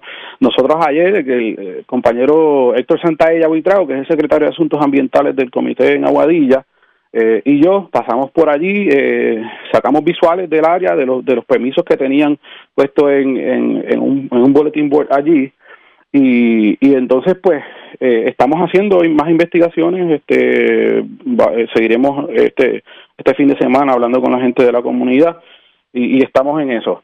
son personas que ya habían comenzado a hacer esa construcción y incorporaron una nueva corporación, valga la redundancia, y que de paso, como detalle ¿verdad? Eh, interesante, eh, como, como dicen por ahí, follow the money, eh, averiguamos en la página del Contralor Electoral, son donantes del Partido Popular principalmente, le han donado al alcalde de Aguadilla la cantidad máxima, al Partido Popular, a José Luis Dalmau, a Charlie Delgado, e incluso a Wanda Vázquez. Así que estamos hablando de que de que son personas que están construyendo lo, eh, en un área bien sensible. Pero, pero una, la misma costa. una pregunta, eso precisamente iba, porque uno puede entender la construcción cerca de la costa, pero otra muy distinta es que lleguen a la zona marítimo terrestre o que afecten todo lo que tiene que ver con el área de la costa. En este caso, ¿usted entiende que están yendo más allá? No, definitivamente. Y, y, y, y el que y el que ve las, las imágenes, ¿verdad? Puede, puede puede apreciarlo sin, sin tener ningún eh, nivel de expertise de que están en la misma costa. Los visuales desde el agua, ¿verdad? Eh, eh, tomada, tomadas hacia, hacia adentro, se ve que construyeron encima de lo que era la cueva de las golondrinas, que es una área histórica porque hasta en la poesía de José Diego es mencionada, toda esa área es sensible, área del Carso, que, que, además está protegida por, por, por por las leyes de Puerto Rico, el área del Tarso, el área de cuevas y todo eso se supone que no sea impactado eh, de ningún tipo de construcción. Eso es, eso es sin hablar de lo que tú me, me, preguntas, de que están en, en, la misma orilla o en la misma costa, la construcción llega hasta el acantilado eh, y, y, recorre un espacio que, que, que no sé qué, qué, largo tenga, pero me parece a mí que puede ser más de media milla de, de, de terreno en la misma costa de, de, de, de, Aguadilla. Así que, que es evidentemente eh, eh, peligroso lo que están haciendo con respecto a, al daño al medio ambiente y me sorprende que hayan conseguido permisos para, para llevar a cabo eh, ese proyecto porque cualquiera podría ver que, que esa área no se debería de, tocar, no se debería de alterar, mucho menos de la forma avasalladora con la que lo están haciendo. ¿Cuál explicación, si alguna, han dado las autoridades sobre esto? Porque obviamente para que ellos estén moviendo tierra y tengan maquinaria allí, estén construyendo, tienen que o tener algún tipo de permiso o no tenerlo, como pasa en otras ocasiones, y las autoridades están haciéndose de la vista larga. Bueno, nosotros estamos analizando los documentos que estaban, eh, que están en el, en el, en el eh, que ellos tienen allí, eh, demostrando que van, que vienen firmados desde el 2019 hasta el 2021 por autoridades de ambas administraciones, la anterior y la actual. y entonces, pues, pues hemos radicado la querella hoy, esta, esta mañana, y estaremos haciendo los señalamientos para ver si las autoridades asumen su responsabilidad y hacen expresiones hace varios años cuando se, se hizo el señalamiento por primera vez, eh, el, Departamento de Recursos Naturales, a través de una de sus representantes, había dicho que el proyecto estaba paralizado. Pero como te dije, eso en aquel momento se estaba realizando bajo una compañía con un nombre distinto al, que, al, de la compañía que hoy está realizando sus trabajos. Así que eh, volvemos a levantar el, el, señalamiento y veremos a ver cómo en estos días eh, responden las autoridades a nuestra, a nuestra denuncia. No es la primera vez que esto ocurre en Aguadilla. Ya tenemos experiencia de otros lugares en donde han estado violando todo tipo de leyes ambientales. ¿Qué pasa con Aguadilla, que está tan dulce últimamente para, para el desarrollo desmedido?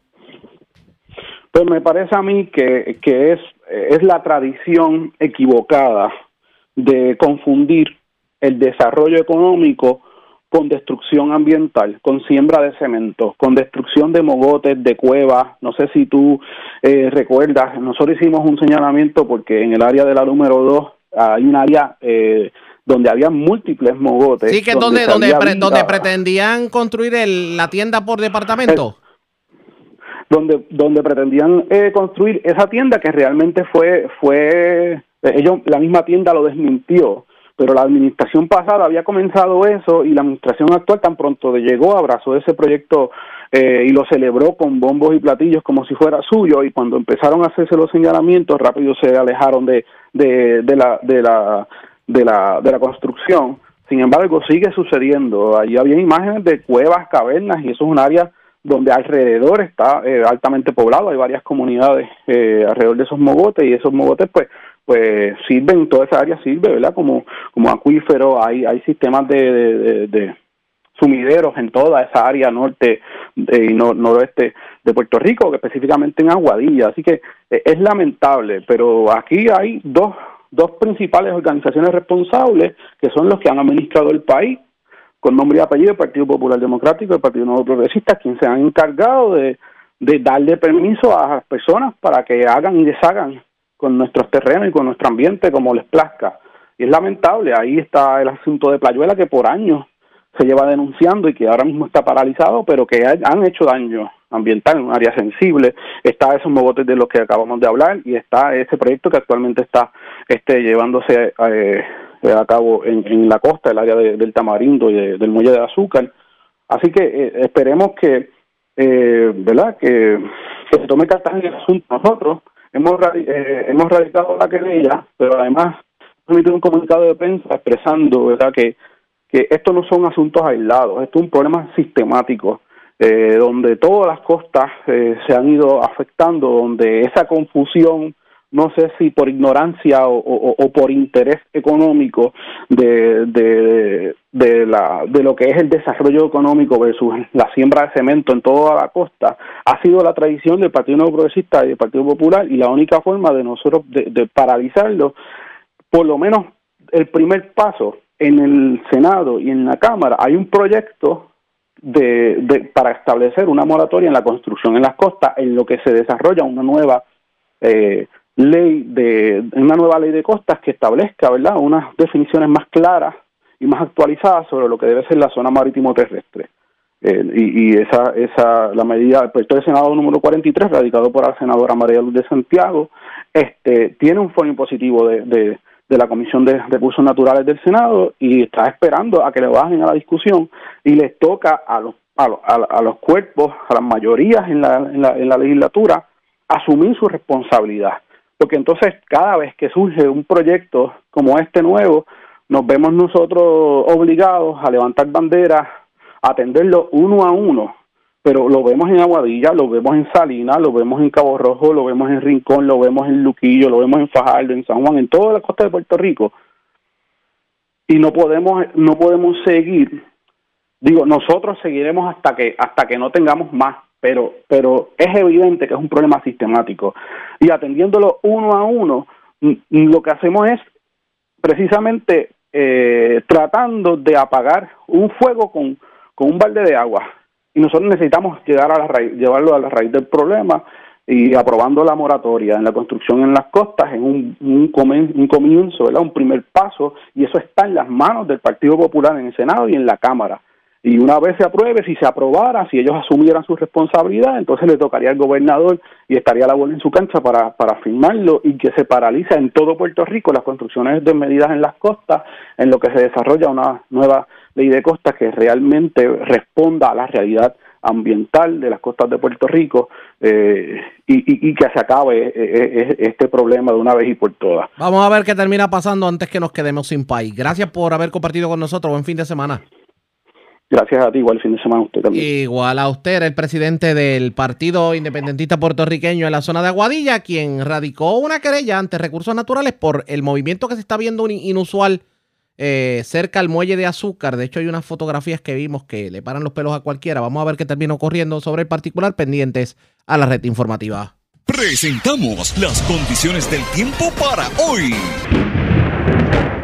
Hoy viernes un incremento gradual en la actividad de aguaceros se espera ya avanzada la tarde, mayormente sobre el área este Puerto Rico y las islas locales. Este fin de semana se espera un patrón de lluvia similar, dejando cantidades significativas de lluvia sobre todo en la zona este y norte del país. Una marejada del norte mantendrá el oleaje hasta 7 pies sobre las aguas regionales Condiciones marítimas y costeras peligrosas continuarán. La advertencia para operadores de embarcaciones pequeñas se mantiene en efecto sobre las aguas del Atlántico y los pasajes locales.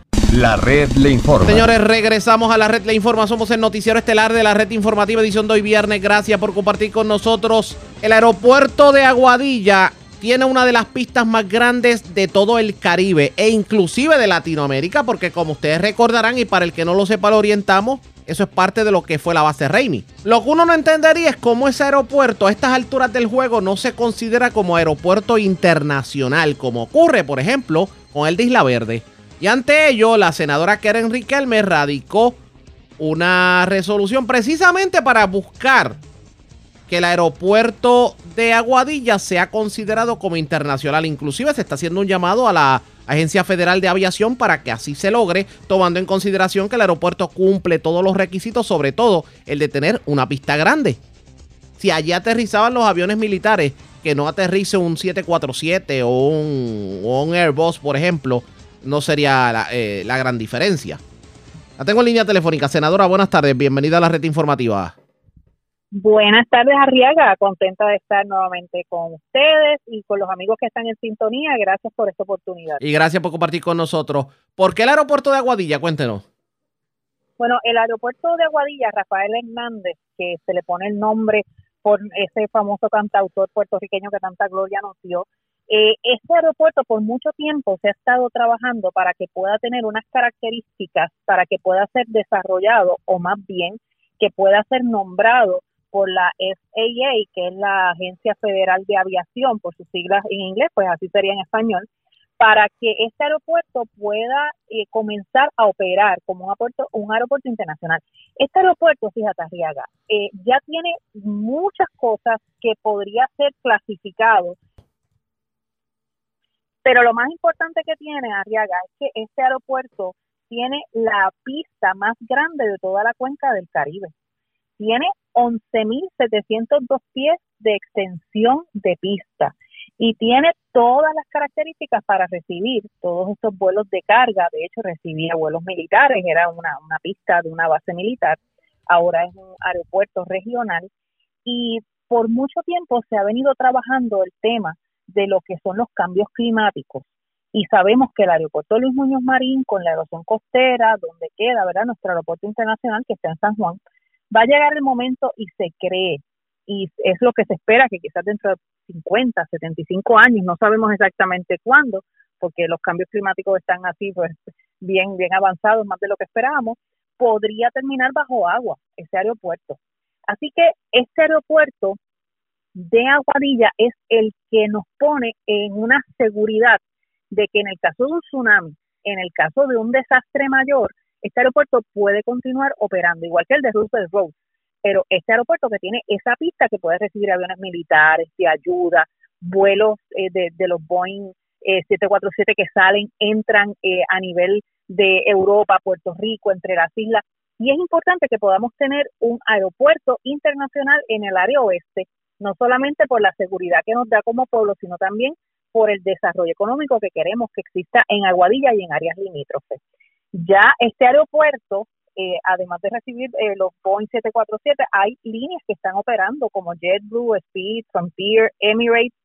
Eh, de hecho, allí también al lado está Lufthansa, que es una de las compañías más grandes de aviación que hay en el mundo y allí se reparan aviones de todas partes del mundo. Así que hemos iniciado conversaciones con el director de puertos, llevamos varios meses hablando con el director de puertos y esta resolución nace de esas conversaciones y también de varios inquilinos dentro del aeropuerto y de líderes comunitarios que quieren que, exista en el área de Aguadilla, en toda esa región, un desarrollo económico. Así que entiendo que este es el primer paso. Eh, estos son conversaciones y gestiones que esperemos que esta sea ese puente para que la FAA, la Agencia Federal de Aviación, pueda entonces, junto con Puerto, con el gobierno de Puerto Rico, eh, eh, finalmente declarar ese aeropuerto internacional. La importancia de que se, le se declare el aeropuerto internacional para que la gente entienda, ¿sería cuál en específico para efectos de Puerto Rico? Bueno, para efectos de Puerto Rico es que se abrirían más rutas. Eh, También eh, desarrollaríamos el, lo que es el desarrollo económico, ¿verdad? Valga la redundancia, el desarrollo económico aumentaría.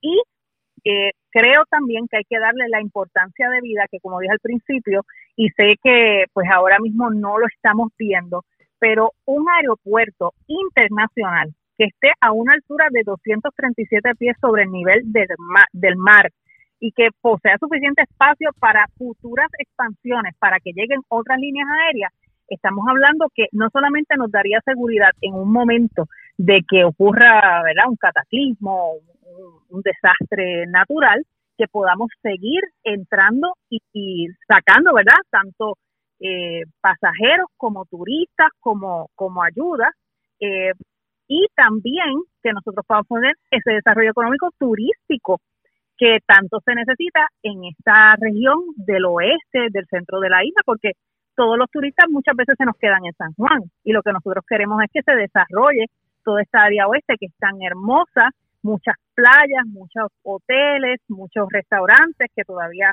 los turistas no conocen, así que todo esto es importante para abrir rutas, para que haya más tráfico de pasajeros y para que entonces también nosotros poder tener ese, ese recuerdo en caso de un desastre natural mayor. Bueno, vamos a ver qué termina ocurriendo en este sentido y si por fin las autoridades federales, pues, de alguna manera toman su pedido en consideración. Yo aprovecho que la tengo en línea telefónica porque se ha estado discutiendo el tema de, la restricción del aborto. Eh, y sobre este tema me gustaría escuchar qué pasa por su mente cuando se toca un tema como este de la forma en que se está tocando la legislatura.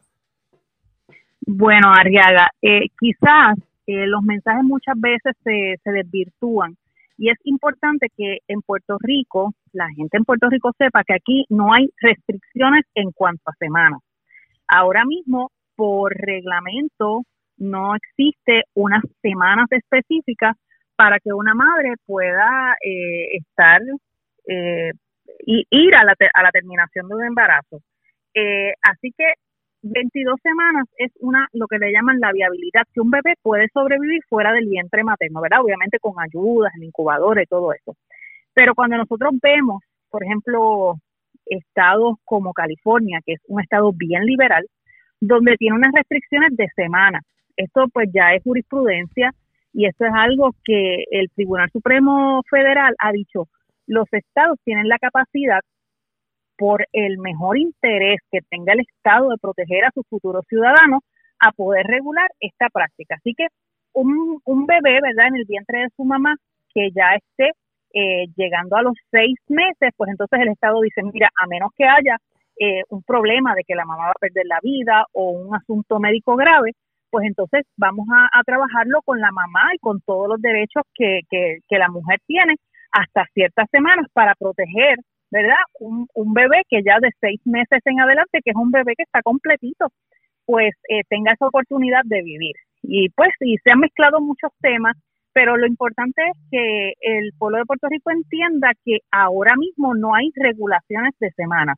Sí hay regulaciones en las clínicas, hay unas este, regulaciones eh, del Departamento de Salud en cuanto al manejo, ¿verdad?, de los pacientes, etcétera pero hay dos cosas bien importantes en cuanto a este tema. Uno, no existen regulaciones de semana, por lo tanto, eh, cualquier clínica de aborto podría eh, decir a los siete, ocho meses, podría terminar con, con la vida de ese bebé. Y también, número dos, tampoco hay unas restricciones en cuanto a las menores de edad.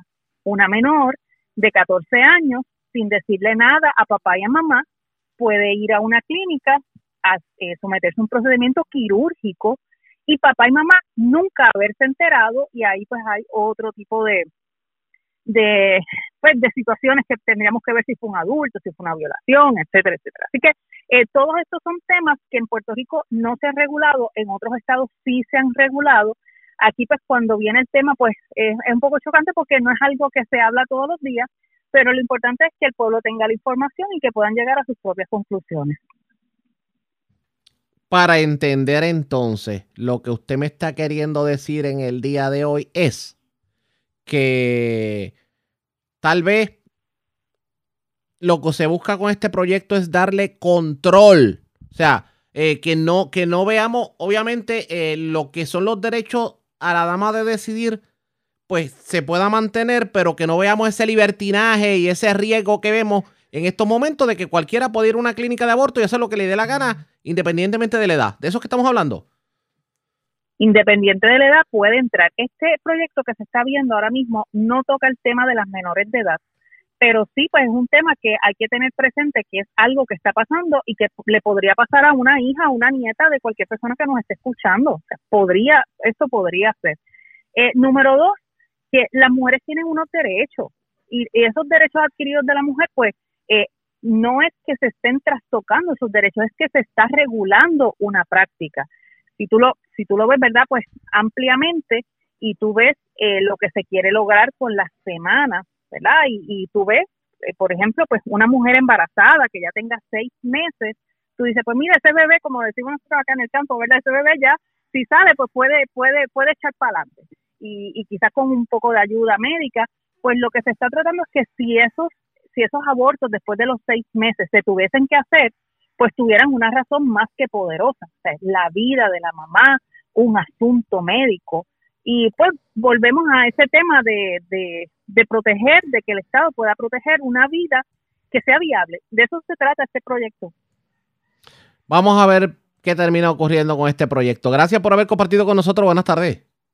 Cómo no, buenas tardes, gracias. la senadora, la senadora Keren Riquelme, y de hecho ya ustedes escucharon en la primera hora de programación parte de lo que fue la intensa vista pública de este proyecto y sobre todo el interrogatorio de la presidenta de la Comisión de Asuntos de Vida y Familia, Joan Rodríguez Bebe, al secretario de Justicia, Domingo Emanueli sobre el tema. Así que a esto definitivamente tenemos que darle seguimiento pendientes a la red informativa. La red le informa. Nos vamos una pausa y cuando regresemos, por fin los proyectos de carreteras en Barranquita van a fluir, sobre todo el puente de la 770 que está caído desde María y no se ha trabajado, el derrumbe de la 143 porque tan reciente como hace dos días se llegó a firmar la subasta. Hablamos con el alcalde de Barranquitas, Eliot Colón Blanco luego de la pausa. Regresamos en breve.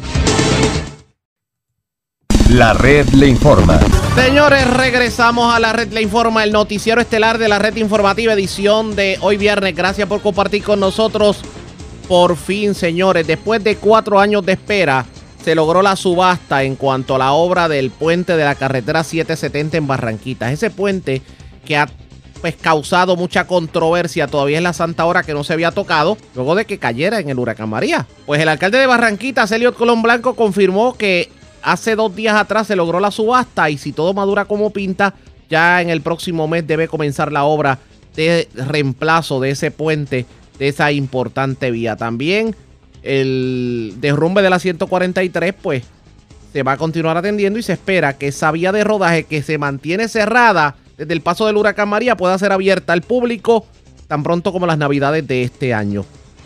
De hecho, para aquellos que no lo sepan, el derrumbe de la carretera 143 es la carretera que va de Barranquita a Villalba, por allá de Coamo. Pues lo cierto es que es el derrumbe más grande que se dio en carretera alguna en todo Puerto Rico tras el paso de María. Vamos a escuchar las declaraciones del alcalde de Barranquitas, Helio Colón Blanco. Cierto, cierto. Este, en Antier se, se adjudicó la subasta. Ahora están esperando el periodo de los 20 días que exige la ley para cualquiera de los competidores que no esté de acuerdo con la decisión, pues eh, puede impugnar. Esperemos, que no pase eso. De no suceder eso, pues ya eh, en 20 días eh, oficialmente se puede comenzar con el proyecto en, en Cañabo. Y estamos hablando de que el proyecto sería un puente grande, lo que se va a estar haciendo allí. un, un puente grande, correcto que por lo menos eso aliviaría la situación para siempre, definitivamente. Cierto, cierto. Es un, proyecto que está alrededor de 3 algo millones de dólares. Y según los estimados y según le ha, dicho inclusive eh, carreteras y obras públicas, ¿cuánto pudiera demorar este proyecto en iniciar y cuánto pudiera demorar la construcción del mismo? Bueno, yo estimo que luego que pasen los 20 días, eh, debe estar comenzando el proyecto no más de 30 días adicionales. O sea que este el tiempo de duración de construcción del proyecto no lo tengo ahora mismo, eh, pero eh, lo podemos eh, investigar y con mucho gusto te lo vamos a expresar. Julito tiene preguntas, Julito. alcalde, aunque no es el tema verdad de Cañabón, pero tiene que ver con a 143, este, es que tengo escuchando doble aquí. No te escucho bien, Julito, discúlpame. Sí, sí, vamos, vamos a, Sí, que tiene que hacer un ajuste allá. Sí, sí, está bien, no hay problema, te la envío la, la información. Sí, pero ahora, ahora te están escuchando bien. Puedes hacer la pregunta. Ahora sí, ahora sí. Ok, mira. Alcalde, mm, es que aquí en la emisora recibimos innumerables mensajes de la 143 específicamente en el echar arriba. Toda esa área está llena de hoyos y nos tienen, ¿verdad? Cada vez los vecinos y todos los que transitan por el área. Como se está reparando la 143, viene eh, algún repavimentación de la misma en su jurisdicción. Pues mira, eh, tengo que responderte a, eso. Eh, nosotros tuvimos una reunión con la comunidad de la 143, eh, donde la autoridad de carretera se comprometió a que no solamente eh, íbamos a, reparar la- el área de los hoyos, sino que eh, las vías alternas que se están utilizando como desvíos en estos momentos, se le van a hacer unas pequeñas mejoras geométricas, no sabes, por la joya de pola, que eso es un poco angosto. Pues, eh, hay unas áreas, unas curvas que vamos a ponerlas más anchas, igual que por el sector del Bejuco, igual que por la 720, que es un desvío, eh, incluyendo lo que es la 143, que se va a estar eh, retomando eh, eh, durante estos días, porque fue el compromiso eh, que hicimos allí con el pueblo la comunidad de la 143. Pero en este caso, el proyecto de la 143, ¿cuánto más pudiera demorar según los estimados que le Pues- dieron ustedes? Pues el contrato establece que es hasta este julio 2022. Sabemos que no va a estar para julio 2022. Eh, sí se está trabajando, no está detenido. No está detenido el proyecto. Eh, el- hemos hablado con el contratista, él sigue trabajando allá. Autoridad de Carreteras está pues haciendo lo propio, supervisando la obra. Eh, hemos pautado con la comunidad que nos vamos a estar reuniendo mensualmente para ver cuál es el proceso y cómo vamos con eso. Pero, pero para darle, alcalde, Dígame dígame algo. eh, obviamente, julio 2022 era el estimado. ¿Por qué se atrasó la obra? Pues hubo muchísimas circunstancias. eh, el contratista alega unas situaciones que carretera, pues, eh, no, no hizo algunas cosas, carretera alega otras cosas, pero deben ser ellos precisamente los que le expliquen eh, cuál fue el detalle en realidad. Lo que sí te puedo decir es que estamos en comunicación directa con la comunidad. Ya el próximo 4 de mayo, mayo nos volvemos a reunir con la comunidad para eh, decirle el estatus eh, por dónde está el proceso. Pero ahora mismo los estimados, como obviamente no se, no se terminaría para verano 2022, ¿el estimado sería para cuándo de culminar Bueno, la obra? La, la información que me da Autoridad de Carretera es que cuando llegue verano se vuelve y se sienta con el contratista y establecen eh, una nueva fecha. Ellos eh, entienden, me han dicho extraoficialmente, no de forma oficial, que eh, no debe tomar seis meses adicionales. Entiendo. O sea que ya, digamos, para Navidades debemos tener ya la 143. Pues eso, extraoficialmente me han comunicado eso y esas son, eh, ¿verdad?, mis, mis expectativas para que no solamente la comunidad, sino todos los vecinos que nos visitan, pues puedan tener ese acceso que es tan importante. y en el caso del puente de Cañabón, estaríamos hablando de cuánto. Bueno, eso, como te dije ahorita, el estimado del tiempo tan pronto lo comience, tengo que verificarte para después anunciártelo. Aparte de eso, eh, hay otra, otros sectores en la 772 que tienen problemas. Por ejemplo, el puente de, de cerca de Rubén en el, en el Ya kilómetro. ese, ya, ya ese se adjudicó también, debe estar comenzando en dos, tres semanas el proyecto de la, de la, del puente de Rubén Project. del puente de Rubén. O sea que, que ese se, Correcto. se va a atender. O sea que, por, sí por- debe- por- por ejemplo, en ese caso, en el puente de Rubén, pudiéramos decir entonces que ya para finales de verano, pudiéramos, para antes de que llegue la parte gruesa de la temporada de huracanes, pudiéramos tener eso resuelto. Eso, eso, eso debe ser la expectativa porque, eh, como le comunicaba yo al personal de Autoridad de Carreteras, eh, son puentes que eh, las carreteras colindan y, sería eh, algo bien difícil que, que quedarnos sin los dos puentes para la comunidad. Definitivamente. En ese, en eso, en eso habríamos, habría que, que estar en cuanto a lo que tiene que ver, siempre ha habido mucha preocupación en cuanto a proyectos con los derrumbes de la 156 de la Loma. Esos derrumbes en algún momento se van a atender. Esos derrumbes, la información que me da la Autoridad de Carretera es que eh, ya están en el proceso de subasta para eh, poderse trabajar. O sea que próximamente deben estar comenzando esos trabajos. ¿Qué otro proyecto usted entiende que debe ser atendido por parte de carreteras y obras Si públicas? tú, me, si, si tú me preguntas a mí, todos los proyectos, todos los deslizamientos que tienen las carreteras en, en Barranquitas deben ser atendidos. Espe- En la 152 tenemos muchos deslizamientos, tenemos en la 772, como bien me dijiste, en la 156, en distintas carreteras estatales en Barranquitas. Lo que sí tengo que reconocer es que hay algunos proyectos de estos que son de FEMA y el proceso para eh, a llegar a esos fondos de FEMA es un poco tedioso, pero eh, le estamos dando seguimiento. El director de carretera sabe eh, que hemos estado todo el tiempo en comunicación con él y él muy amablemente nos responde en dónde estamos y pues le pedimos, ¿verdad?, que eh, nos aceleren eso, ese proceso para que las carreteras estén en buenas condiciones para todos los barranquiteños y todos los visitantes. A mí personalmente me preocupa el derrumbe de la 769 antes de llegar a Barranca hacia Cañabón, porque ese derrumbe pasa de los 10 años. Y, Pues y sí, pa- eso, fue, eso fue antes de María y la secretaria de Transportación y Obra- y Obras Públicas estuvo acá en Barranquitas y pues la llevamos allí y, y tiene conocimiento sobre ese caso. O sea, y me imagino que para ese puente fueron asignados fondos en esos tiempos. ¿Qué habrá pasado con esos fondos? Es la pregunta. Pues esa es la pregunta. eh, ella tiene conocimiento, están verificando. Pues, Yo, como siempre, pues muy atento a las necesidades de nuestro pueblo y vamos a continuar eh, hasta lograr este que se arreglen todos estos deslizamientos que son tan importantes para todos los barranquiteños. El alcalde aprovechó para asegurar que está preparado para cualquier evento meteorológico que afecte este fin de semana y en la temporada de huracanes. Escuchemos las declaraciones del primer ejecutivo municipal. eh, municipal, el equipo de trabajo de nosotros municipios, eh, ya eh, pues eh, volviendo a repasar cuál es el plan de trabajo para todos los barranquiteños, tenemos equipo, eh, maquinaria pesada eh, municipal, también estamos eh, viendo en la empresa privada por cualquier eventualidad que nos pueda ayudar en ese sentido eh, ante cualquier desgracia atmosférica. Pero sí, estamos preparados, y nos continuamos preparando, limpiando quebradas, entre otras cosas. Expresiones del alcalde de Barranquitas, Elliot Colón Blanco. Así las cosas, por lo menos espera que todos estos derrumbes, de hecho hay derrumbes que datan de 10 años atrás, que se mantienen en las diferentes vías de rodaje del municipio, pues se puedan atender con los fondos que tanto se prometieron al pueblo para la reparación de carreteras y que tanto el gobernador ha, pues como, como dicen por ahí, ha fronteado con ellos. Así que vamos a ver si en efecto esas obras se culminan, pero por lo menos las más importantes, que es el puente de la 770 y el derrumbe de la 143, sí por fin van a ser atendidos. Así que enhorabuena. Pendientes a la red informativa para cualquier cambio en la información. La red le informa. Nos vamos a la pausa, regresamos a la parte final del noticiero estelar de la red informativa.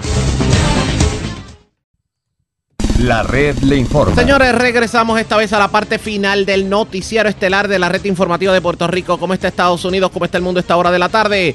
Vamos con DN, nos tienen un resumen completo sobre lo más importante acontecido en el ámbito nacional e internacional. En la ciudad de Gerson, al sur de Ucrania, militares rusos lanzaron gases lacrimógenos y granadas de aturdimiento contra una multitud de personas que se manifestaban de manera pacífica para exigir el fin de la ocupación militar rusa en su ciudad. Por otro lado, también en Gerson, una persona murió este miércoles luego de que misiles impactaran en un vecindario residencial de esa ciudad ucraniana. La Casa Blanca afirma que el presidente de Estados Unidos, Joe Biden, se dirigirá al estado de Alabama la próxima semana para visitar una planta de la compañía Lockheed Martin que produce misiles antitanque Javelin, uno de los varios sistemas de armamento que Estados Unidos ha estado suministrando a Ucrania. El anuncio se produjo luego de que el presidente ruso Vladimir Putin advirtiera a los países occidentales que no intervengan en la guerra en Ucrania.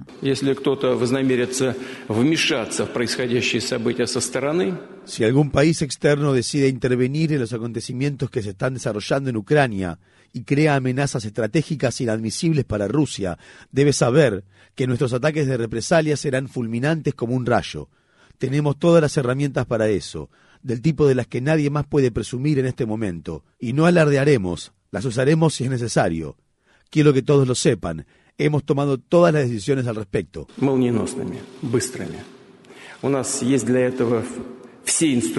Una humareda con olor acre continúa envolviendo este miércoles por segundo día consecutivo la capital de India, Nueva Delhi, luego de que un enorme basural se incendiara. El vertedero de basura es más alto que un edificio de 17 pisos y cubre un área mayor que 50 campos de fútbol. Los recicladores de residuos que viven en las casas circundantes se quejaron del humo y los gases tóxicos. No puedo respirar y me arden los ojos. Estamos indefensos. Pero ¿qué podemos hacer? No podemos dejar nuestros hogares e ir a otro lugar.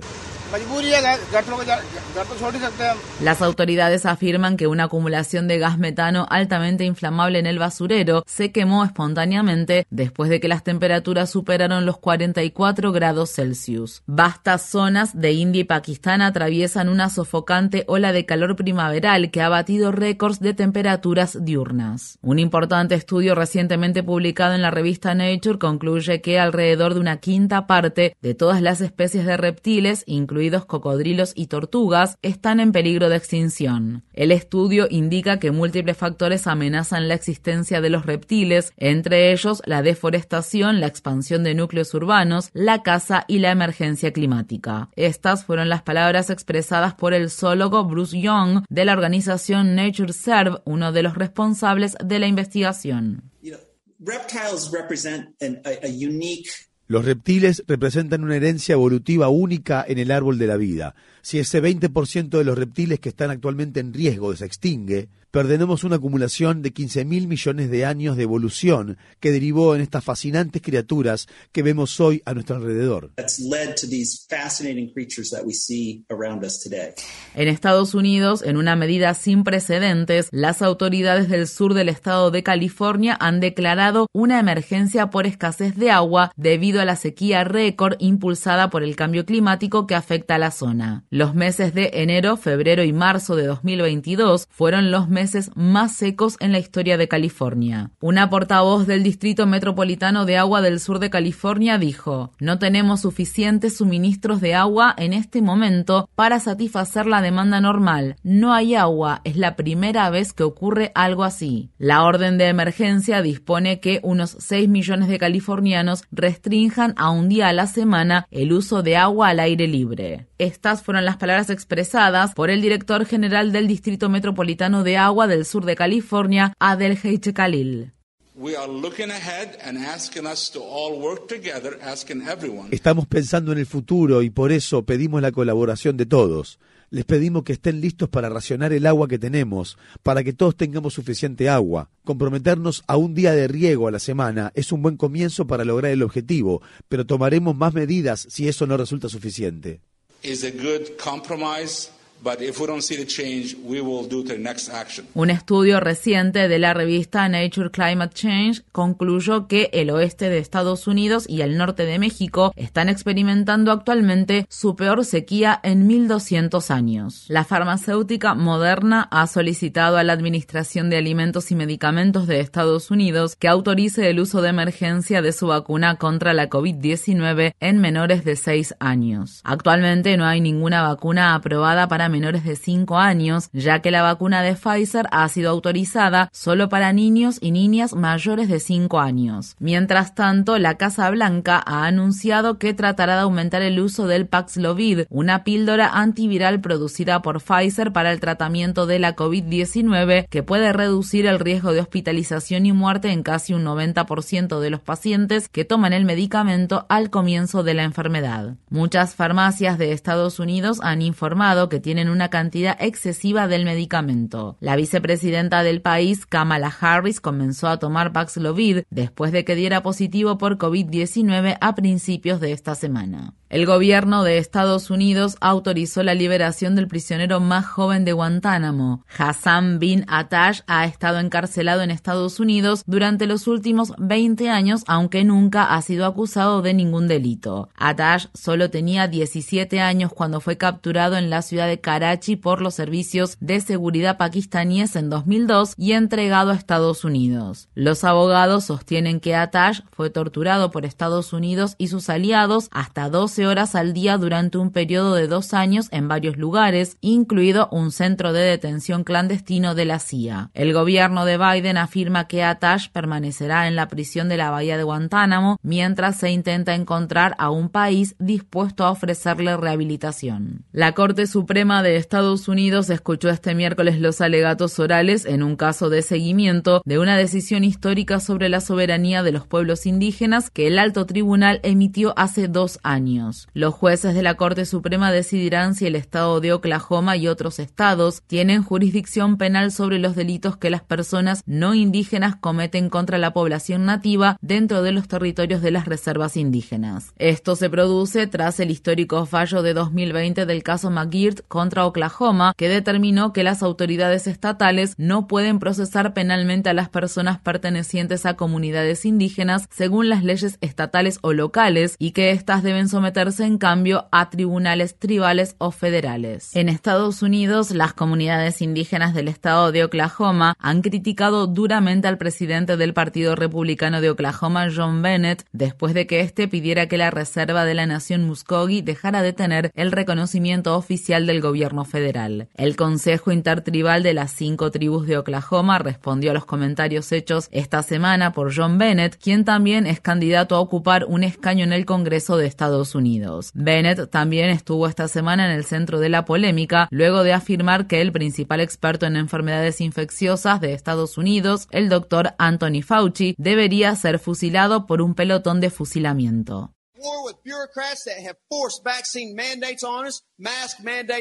Estamos en una guerra contra los burócratas que nos han impuesto órdenes de vacunación obligatoria y de uso obligatorio de mascarilla. Estamos hartos de esta confusión woke que nos quieren imponer. Y por cierto, deberíamos juzgar a Anthony Fauci y ponerlo frente a un pelotón de fusilamiento.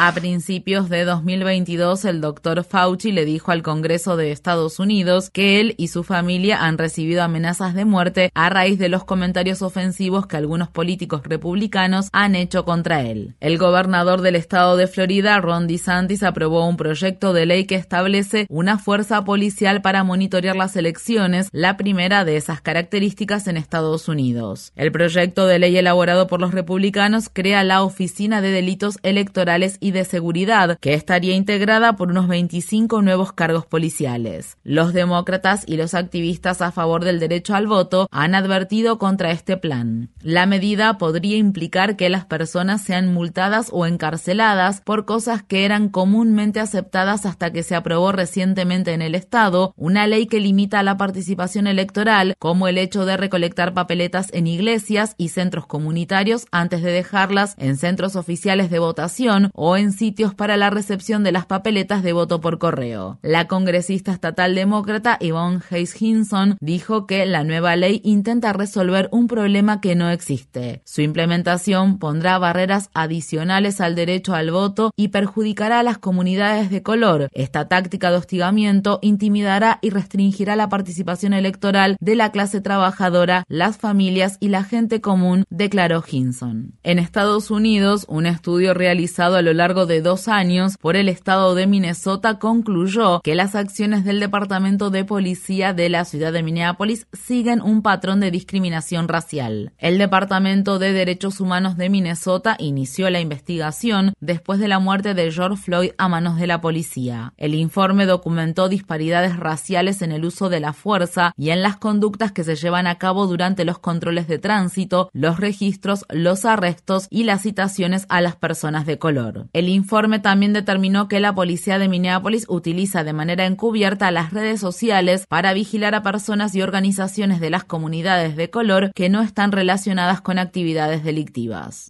La red le informa. Bueno, señores, enganchamos los guantes. Ustedes pendientes este fin de semana a la programación de la red informativa de Puerto Rico, ya que se esperan fuertes lluvias y de haber algún tipo de emergencia, estaremos interrumpiendo la programación con cobertura especial para mantenerlos informados sobre qué deben hacer en caso de que la lluvia provoquen inundaciones y algún tipo de problema. De no ser así, entonces regresaremos el próximo lunes a la hora acostumbrada, cuando nuevamente a través de Cumbre de Éxitos 1530 de X61 de Radio Grito y de Red 93, que son las emisoras que forman parte de la red informativa, le vamos a llevar a ustedes resumen de noticias de mayor credibilidad en el país. Hasta entonces, que la pasen bien.